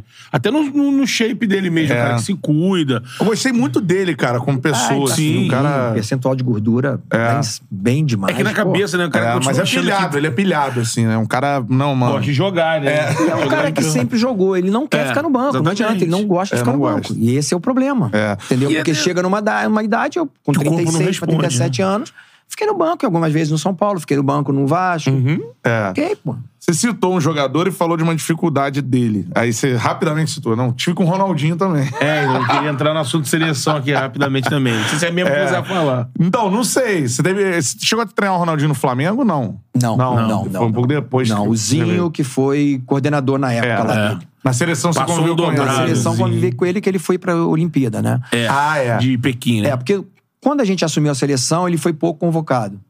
Só que quando a gente foi a única vez, a única vez, né? Um detalhe que a gente nunca.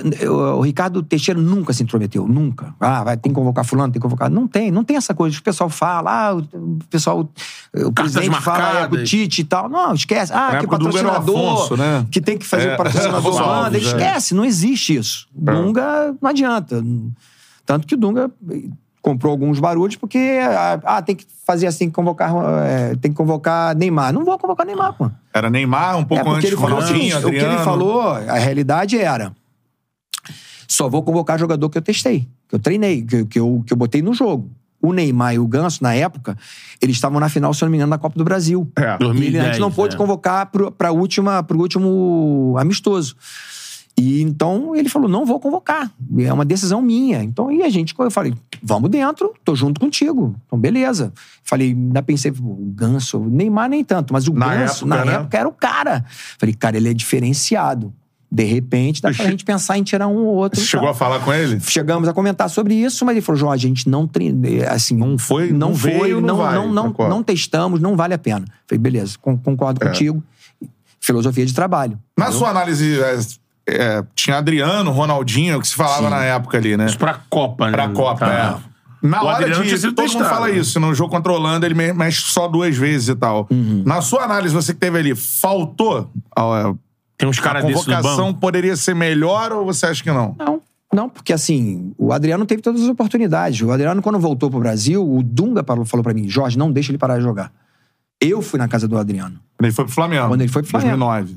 Fui, fui lá na casa dele, ele, a mãe, o Você irmão. foi lá? Fui lá com a avó. Aí eu falei, falei com ele, falei, cara, você não vai parar de jogar futebol. Quando ele veio pra cá, ele nem sei se ele, se ele ia naquela oportunidade, eu acho que ele nem tava ainda decidido. É, Acho que o primeiro Ele, Flamengo. movimento foi em São Paulo. Primeiro- exatamente, ele foi Flamengo. pra São Paulo, Paulo, 2008, aí veio pra 2008, cá. Eu né? falei, você não vai parar. A gente precisa de você e tal e Que tal. já e rolava tal. isso. A mãe me agradeceu, Sim. aquela coisa toda. Estou falando isso aqui, se algum familiar dele tiver, aí pode confirmar, isso aqui. né? E ele falou, aí foi, e falou: não, tá bom, Jorge. Eu vou falar pro Dunga que eu vou, que eu vou trabalhar, que eu vou pegar firme e tal. Só que quando chegou perto da convocação, o Adriano tava tendo problemas sérios, problema com a noiva dele, Já tava em 2010, brigando e né? bebendo e passando noite. É, e vocês têm muito mais E com- informações que a, a gente. né, conversava com o. Gilmar Rinaldi, que era o empresário dele naquela, naquela oportunidade. Então, E ele precisava se cuidar. Ele precisava se cuidar. Sabia que ele não tinha um controle com a questão da bebida. Ele precisava se cuidar. E aí eu fui no treinamento do Flamengo justamente naquela semana anterior à convocação final. E ele não foi pro treino. E eu fiquei esperando, esperando, esperando, esperando, esperando. E eu fui lá ver o treino porque eu precisava decidir a convocação dele, eu ia conversar com ele e conversar com o Kleberson. Que o Kleberson tinha tido uma fratura ia pra ser convocado. E o Kleberson estava melhorando cada vez mais. E fui bater um papo com ele, conversei com o Kleberson. Cara, eu lembro até lá- hoje, eu conversando com o Deni. O Deni falou, pô, esse cara só faz besteira, pô, ele tinha que estar aqui e tal. Deni massagista. Sim. que era Entendeu? da seleção e Da do Flamengo. seleção, Que agora tá se Exatamente. recuperando do E aí foi isso né? que aconteceu. É, cara, Ah, aí- E, e do, e do aí é Ronaldinho. mesmo. e do Ronaldinho, o Ronaldinho não estava num bom momento. A gente levou para as Olimpíadas, estava muito mal. É, eu lembro dos Olimpíadas. É, e a gente tem. Fisicamente. A gente acabou perdendo cara, pra Argentina eu na treinei, semi, Uma né? vez eu treinei de lateral direito para completar o treino. O Ronaldinho não conseguia passar por mim. Então, assim, não dá, não dá. Assim, a gente sabe, o Ronaldinho, se ele focasse, como a gente falou aqui de Valber e tal, ele jogou pra caraca e foi um craque, e todo mundo sabe disso, e é campeão do mundo. Agora, no finalzinho, não tem jeito. Às vezes é difícil pro cara entender que ele precisa manter aquilo ali. Mas aí cai na cabeça do cara que o cara quer curtir a vida e tal. É difícil. É, o dinheiro vê. que o cara ganha, a- a moral que o cara tem e tal, tudo isso é muito difícil. Então, pro cara se manter, pra, pro, o cara ser hoje um Cristiano Ronaldo, É, é focado, vê, né? é muito difícil. São poucos que É o conseguem. que a gente vê. O cara não toma refrigerante. Então, assim, cara... mas são caras que a gente, eu tenho um carinho muito grande pelo Ronaldinho. Pô, cara, é uma honra ter trabalhado com ele. Uma honra pra mim ter assim, tido a oportunidade de marcar o Ronaldinho, imagina. Até ele tava meio com raiva e me deu uma. Só deu uma parada aqui, eu caí longe, forte pra caramba, caí longe É, ele é forte. Nem desse Uma honra, trabalho. cara, assim, de trabalhar com o Adriano e tal, mas eles poderiam, com certeza, isso é real. É o né? que Eles é a realidade, né? Mais aproveitados, com certeza. O Adriano era pra ter disputado aquela Copa. É, então, até fala Se ele isso. tivesse em alto nível, ele disputaria Se aquela fosse em Copa. 2009, Até- mas ele ia acho pra que, Copa. Eu acho que o Luiz Adriano É, é. Foi, foi muito bem. A gente perdeu uma Copa. Luiz Fabiano. Luiz Fabiano. sabe? O Luiz Fabiano, desculpa. É. Falei Luiz Adriano. É. Luiz Fabiano, a gente ganhou uma. A gente perdeu uma Copa, cara, por detalhe. Foram duas bolas paradas. E a nossa equipe era muito experiente. Não era pra tomar aquela. Tomar aquele gol. No primeiro tempo, o primeiro gol. o Brasil É, jogou demais, né? Exatamente, não dá as né? costas, não. Passe do Felipe Melo pro Robinho, né? Exatamente. É. Exatamente. E uma infelicidade também, também do Felipe Melo, né? Ali com, É. com, com, com o Júlio. Na comunicação, né? Exatamente. Assim, a gente jogou muito melhor do que eles, a gente estava muito bem, era um jogo que aí falavam essa coisa minha da parte tática, né? Eu ainda sou ainda taxado ainda de uma, mais conservador, né? O Diniz hoje é um cara sempre aquela coisa mais ofensiva e tal. Não, não é que não é isso. É que eu gosto de um equilíbrio, né? De um equilíbrio no meu time. Nosso time era muito bom. Tanto eu quanto o Dunga, a gente gostava na parte ofensiva. Nosso time era bem equilibrado. Defensivamente era muito bom e ofensivamente também era muito bom. Mas pecamos no momento importante que a maioria dos gols estão saindo ali, que é bola O parada. peso da saída do Elano. Esse foi muito grande. Muito grande. Jogando muito o Elano, né? Ele era Tanto um o Elano- equilíbrio é. ali, né? É, é, o Elano foi duro, né? Porque o Elano tava realmente assim, ele, ele, ele fazia com que o meio-campo tivesse essa consistência de marcação e ao mesmo tempo de muita Muita criatividade. criatividade. É. E acabava ajudando no Kaká, né? Ramires também, né? Ficou fora. Ramires. Ramires ficou fora. Porque É, nesse jogo um jogador, era um, foi um jogador muito importante. também, né? Que vivia um momento pra fazer esse meio campo hí- híbrido, né? De ter Exatamente. qualidade e, e recomposição. Exatamente. Aquela Copa marcou muito quando o Brasil perde. E aí, aquilo, né? Vem. A gente tem esse costume no Brasil. né? Culpar um cara. É, aí vem tudo aquela. Não, culpar só, às vezes, culpar um cara. É o Felipe Melo, É, caso. recuperar alguns conceitos, falar assim, tá vendo? Não sei o quê. Provavelmente, pô, vocês ouviram isso, né? Quando o Brasil tomou o gol, aí o lance de expulsão do Felipe. Pá, Uhum. Acabou a Copa, perdemos. Aí vem naquelas resenhas, fala, mas isso era sabido. O time do Brasil, Dunga, Jorginho, muita atenção, o grupo é tenso, guerreiros. É, ah, tá, aquela coisa, né? Os Guerreiros, sei o que lá, porque vinha de um resquício da Copa anterior, né? Exato. E o Dunga foi, Dunga foi chamado, teoricamente, pra uma, uma mudança de, de postura. Aí, tá vendo? Levaram muito pra guerra. E aí, quando perde um jogador, o jogador não teve controle. E aí, vocês estavam dentro do processo, houve uma crítica dessa. O que, que, que você, na hora, o que você fala, assim, do trabalho? É, faz alguma meia-culpa? É, de repente, esticou muita corda na, na, naquela coisa de... "Ah", ou não? Contra fatos não há argumento, certo? Sim. Quem é o Felipe hoje? É, construiu a carreira dele. Não, mas. Não, Ah, tem a marca de... de é, Cara, ele continua sendo mesmo. tem a marca de ser o, é guerreirão. um cara, é um tá? cara guerreiro, É. não tem jeito. Eu Pitbull, pra né? caraca do Felipe. Eu acho que ele foi muito injustiçado pós-Copa do Mundo, que ele deveria ter ido a seguinte, 2014, Sim. devia estar. Porque Ele ao mesmo jogando- ele tempo tava que ele jogando tem muito. isso. É, ele Ele jogava tava pra jogando caramba. muito. Em grandes Mas clubes da ficou, Europa. essa coisa que nós falamos do Rodney, ficou taxado como um cara desequilibrado. E, e ele continua sendo esse cara. Briga, deu soco, já Libertadores, foi campeão e tal, mas é o jeitão dele. No Fluminense aqui, quando o xerifão, ele, ele entra e, e ele bota a ordem no negócio Sim. mesmo. É. Então, quer dizer, não, é, não foi por causa do Dunga. Era o jeito dele. Agora, aí eu posso relatar pra vocês uma situação que eu até hoje dói no meu coração. Eu tava do lado do Paulo Paixão e o Paulo Paixão falou, Jorge. E eu tinha acabado de ir no Dunga. E eu sabia, o Dunga é um cara sempre muito explosivo. Eu sabia o tempo certo, o timing certo de poder falar com ele.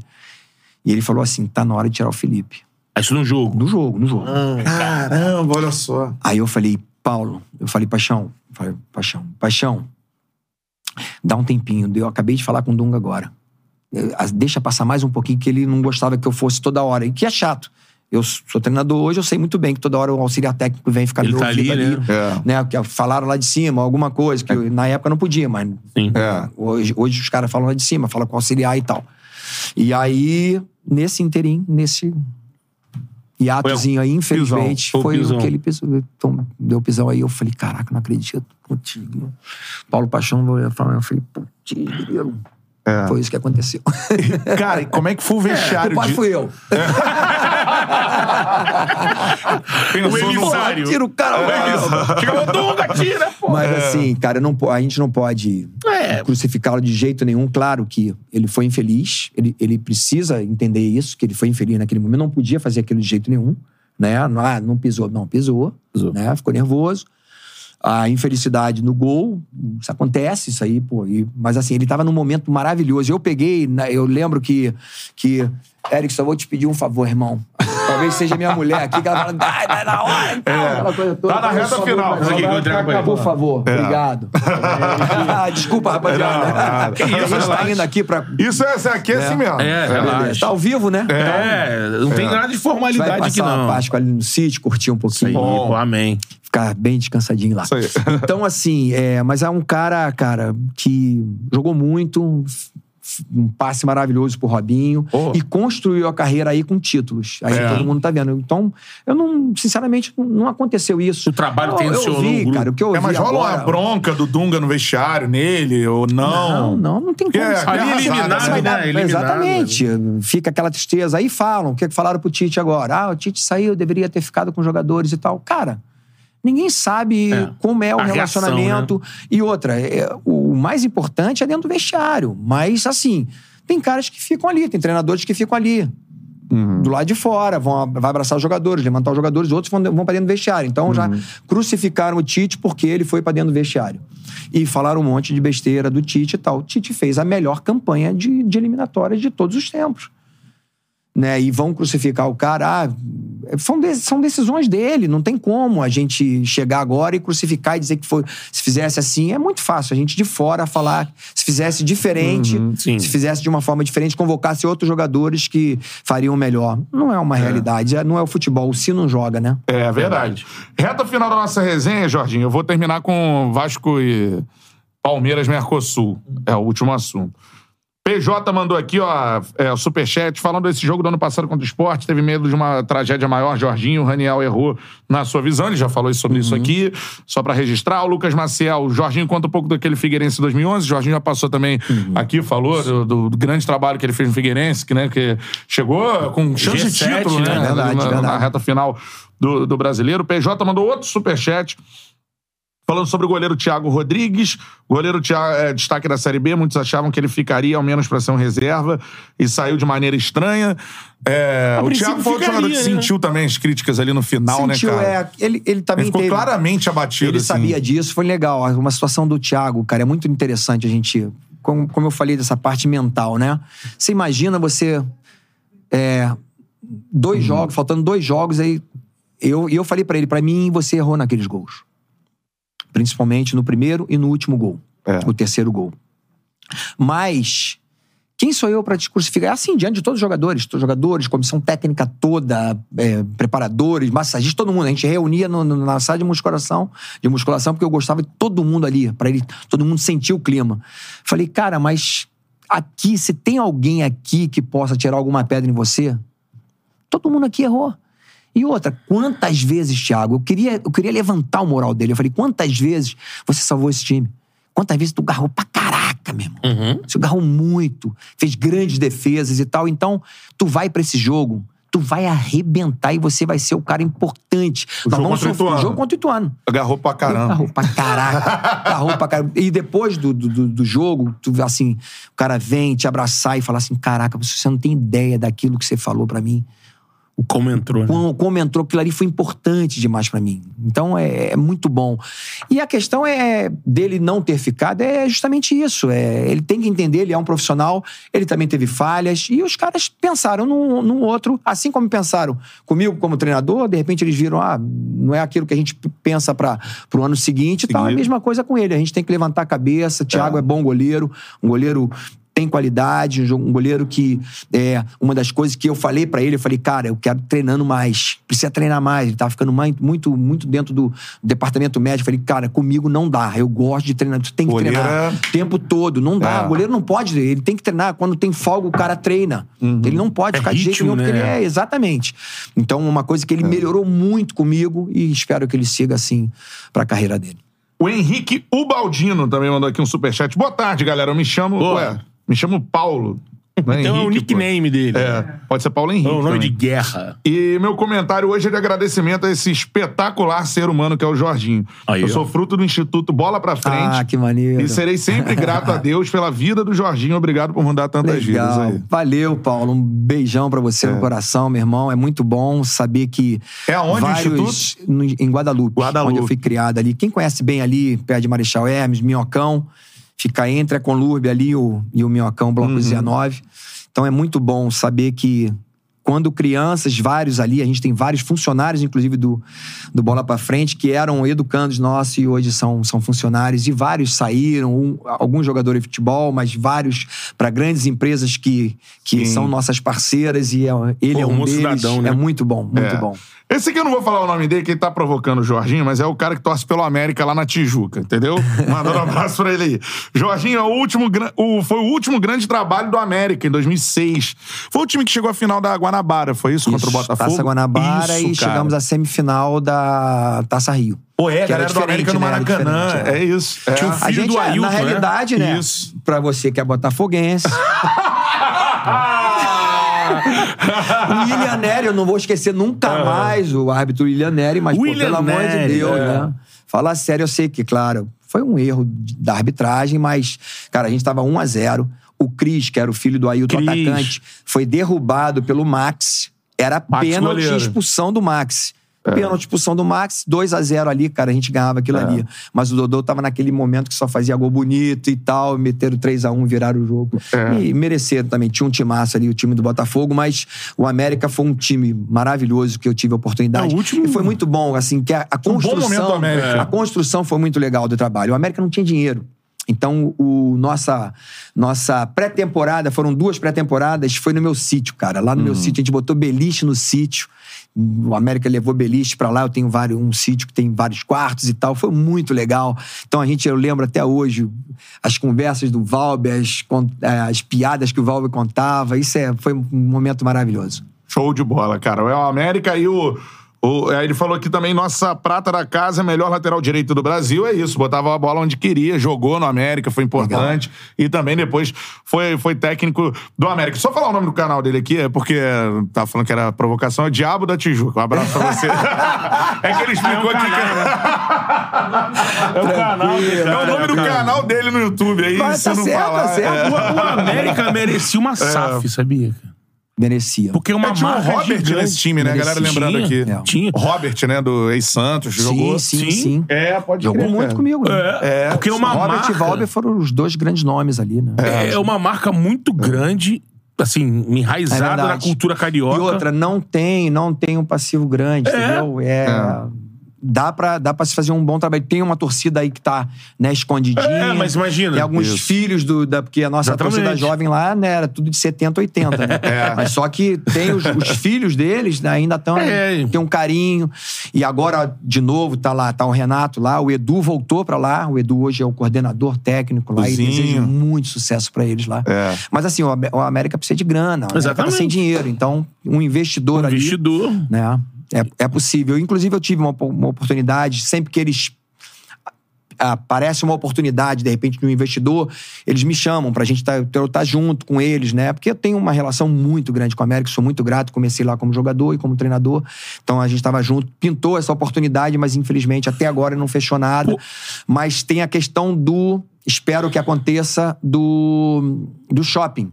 Se eles venderam lá Campos Sales, Sim. e É. aí dando tudo certo, o shopping sendo construído, eles vão ter uma verba legal que De dá pra royalties. investir pra eles poderem voltar pra, pra primeira divisão do Campeonato O Carioca. finado Gilson, Gilson Ricardo, trabalhei com ele na Rádio Tupi há muito tempo.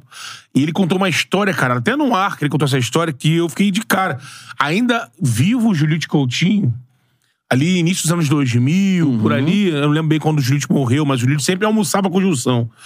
E o Gilson disse que, cara, lá atrás, a primeira vez que ele ouviu falar de o grupo da Red Bull pensar num time era o América. cara. Caramba. Lá atrás, o Julite Coutinho tava conversando com uma possibilidade de um grupo de fora É. queria um time no Brasil e esse projeto era. E aí, não sei se por causa da Não morte do. Julite, Aham. ou porque alguma coisa saiu do, do caminho, eles acabaram no interior puxa paulista e tá lá. E aí, imagina. É. Quem sabe aqui, através do Charla aqui, não. Pô. É, é, pega o SAF no patrocínio América, pô. América. Quem merece, não quer. Pode é, me pa- chamar pra reunião que eu ajudo. Aí, ó. É um patrimônio do Rio, né? Muito, muito forte. É, teve Escobar aqui, pô, Sim. americano. Tem vários, né, Trajano. de Lúcius, Trajano, tudo tem mais. de imprensa forte já. É. Agora, o, pô, Romário. Romário. Né? É, pô. Pai dele, né? Pra terminar, eu Forte. quero a história desse jogo aí que cada um. Tem dois jogos aqui que a gente sempre cita. Esse jogo aí que é um dos maiores jogos que eu vi na minha vida. Ah, é? Eu boto ali top Virada, 3. mó Eu sou rubro-negro, mas eu, eu vibrei no gol do Vasco. É, e eu- a gente sempre fala do Flamengo e Santos pra galera que jogou Flamengo É. e Santos. Queria saber a sua visão de Vasco Palmeiras Mercosul de 2000. Foi um jogo fantástico, um jogo que nunca mais a gente esquece. A gente tomou três gols, 3 a 0 A gente, cara, foi arrasado pra dentro do vestiário. E eu lembro bem. Joel, né? Joel, Joel tinha acabado de assumir no lugar do Oswaldo Oliveira e numa situação complicada, né? Como é que foi? Por que, que foi a demissão do Oswaldo mesmo? Então, Foi- o que foi aconteceu foi o seguinte: é, é, o Oswaldo tinha determinado que a gente tinha tido um empate, um a um contra o Cruzeiro em casa. O Eurico estava meio chateado com, com o Filipão, Filipão. Que era o treinador do Cruzeiro, porque ele já, eu, se eu não me engano, ele tinha con- convidado para ser treinador do Vasco, o Filipão não quis ir. E o Oswaldo Oliveira saiu abraçado, o Oswaldo Oliveira saiu abraçado com o Filipão. Os dois são amigos, aquela coisa toda. Só que aconteceu uma coisa dentro do vestiário, que o Oswaldo tinha falado o seguinte: a apresentação é segunda-feira à tarde. Domingo folga, a gente estava jogando direto e tal, e a gente ia ter depois uma semana.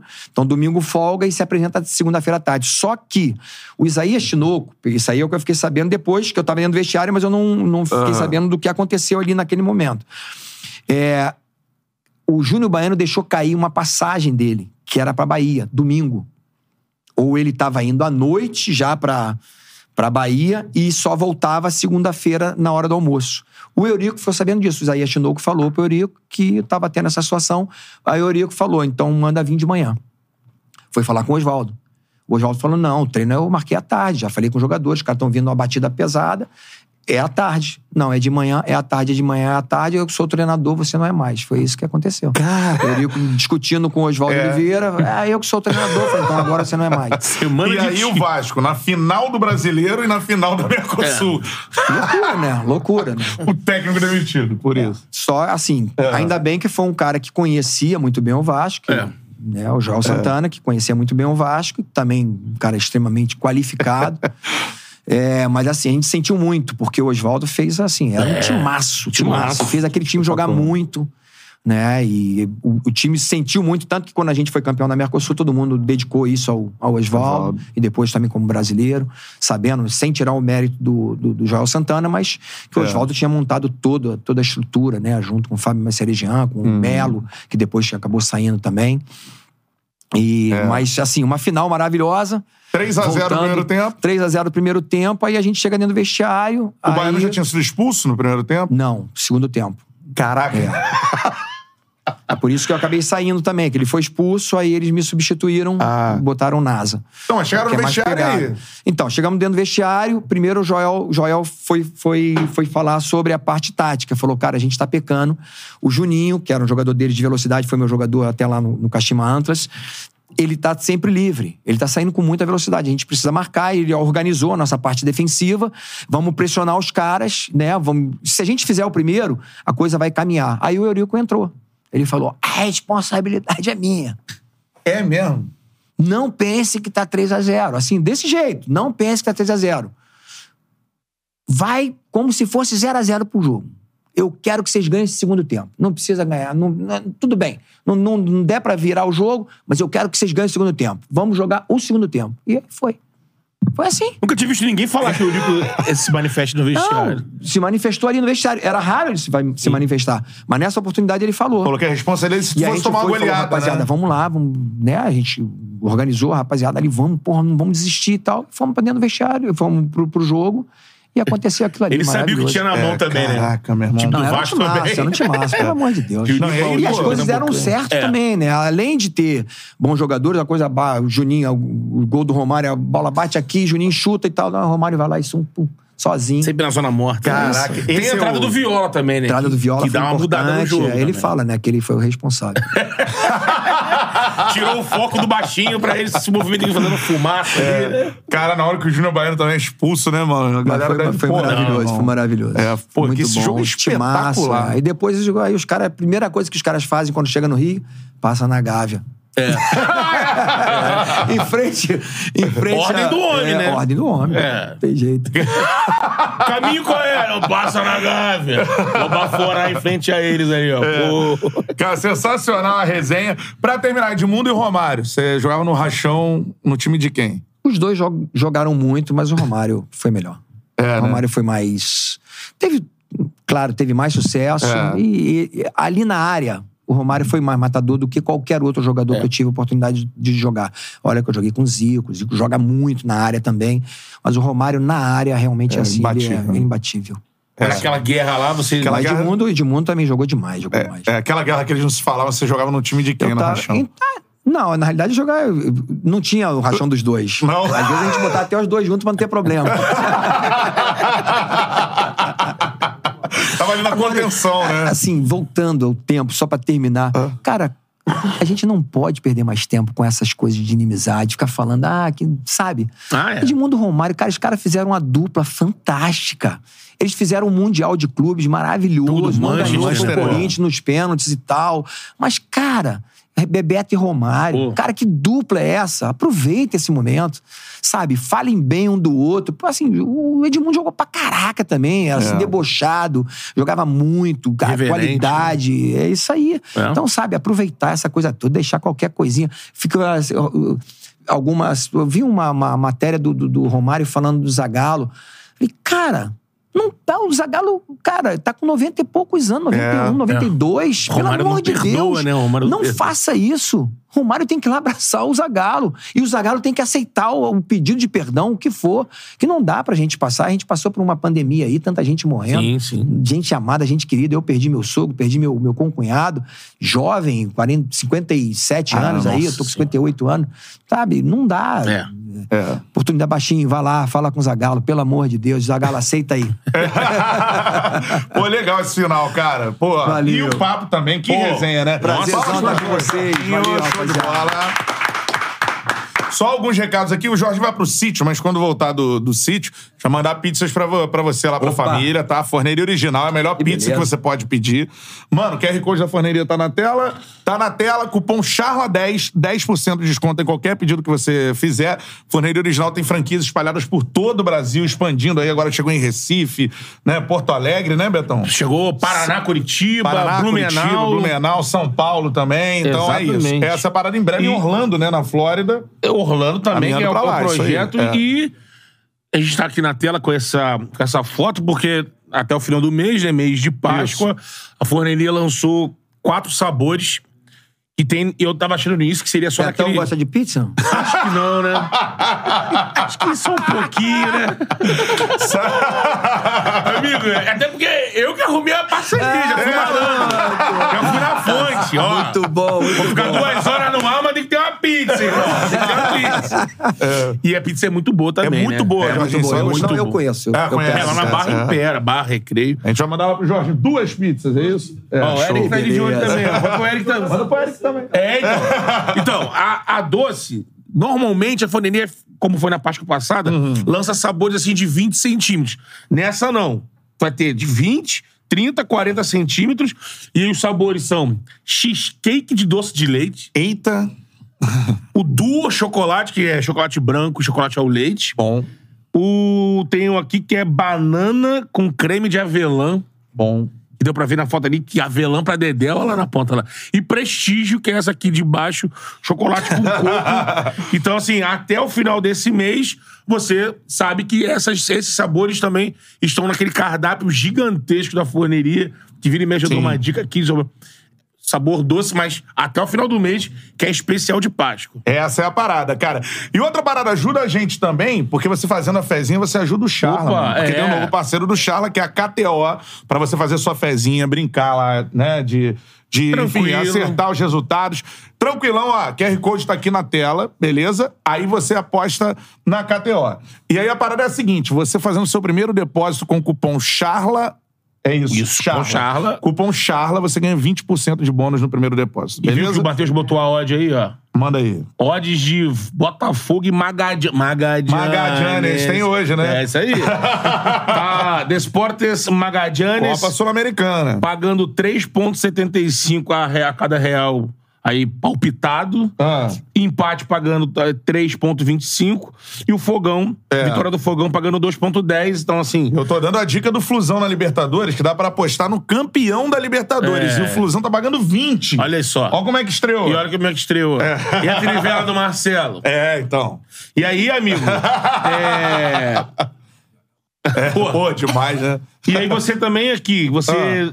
No primeiro palpite, né, que você fizer até 200 reais, é sem risco. Uhum. Até 200 reais, você vai botar esse jogo, por exemplo.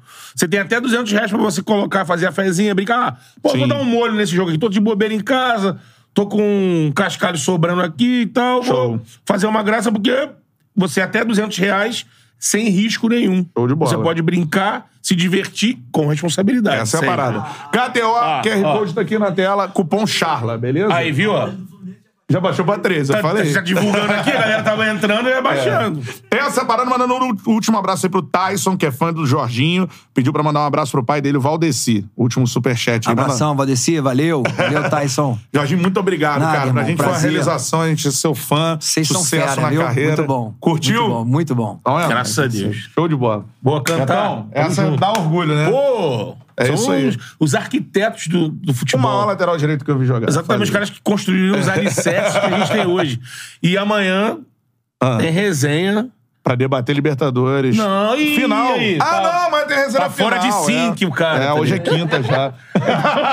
É pra debater o clássico de Vem domingo, aí o a Fla-Flu, finalíssima. é isso aí. Então a gente vai receber amanhã, 8 da noite, né? É. 8 da noite, a Raíssa Simplício, Mengão. influencer do Flamengo, Ah. e o André do Sentimento Tricolor, né? Flusão. Que é o influencer do Fluminense. Então Show. vai ter Fla-Flu no Charla. É isso aí. Valeu, galera. Aquele abraço. Tamo junto. Valeu!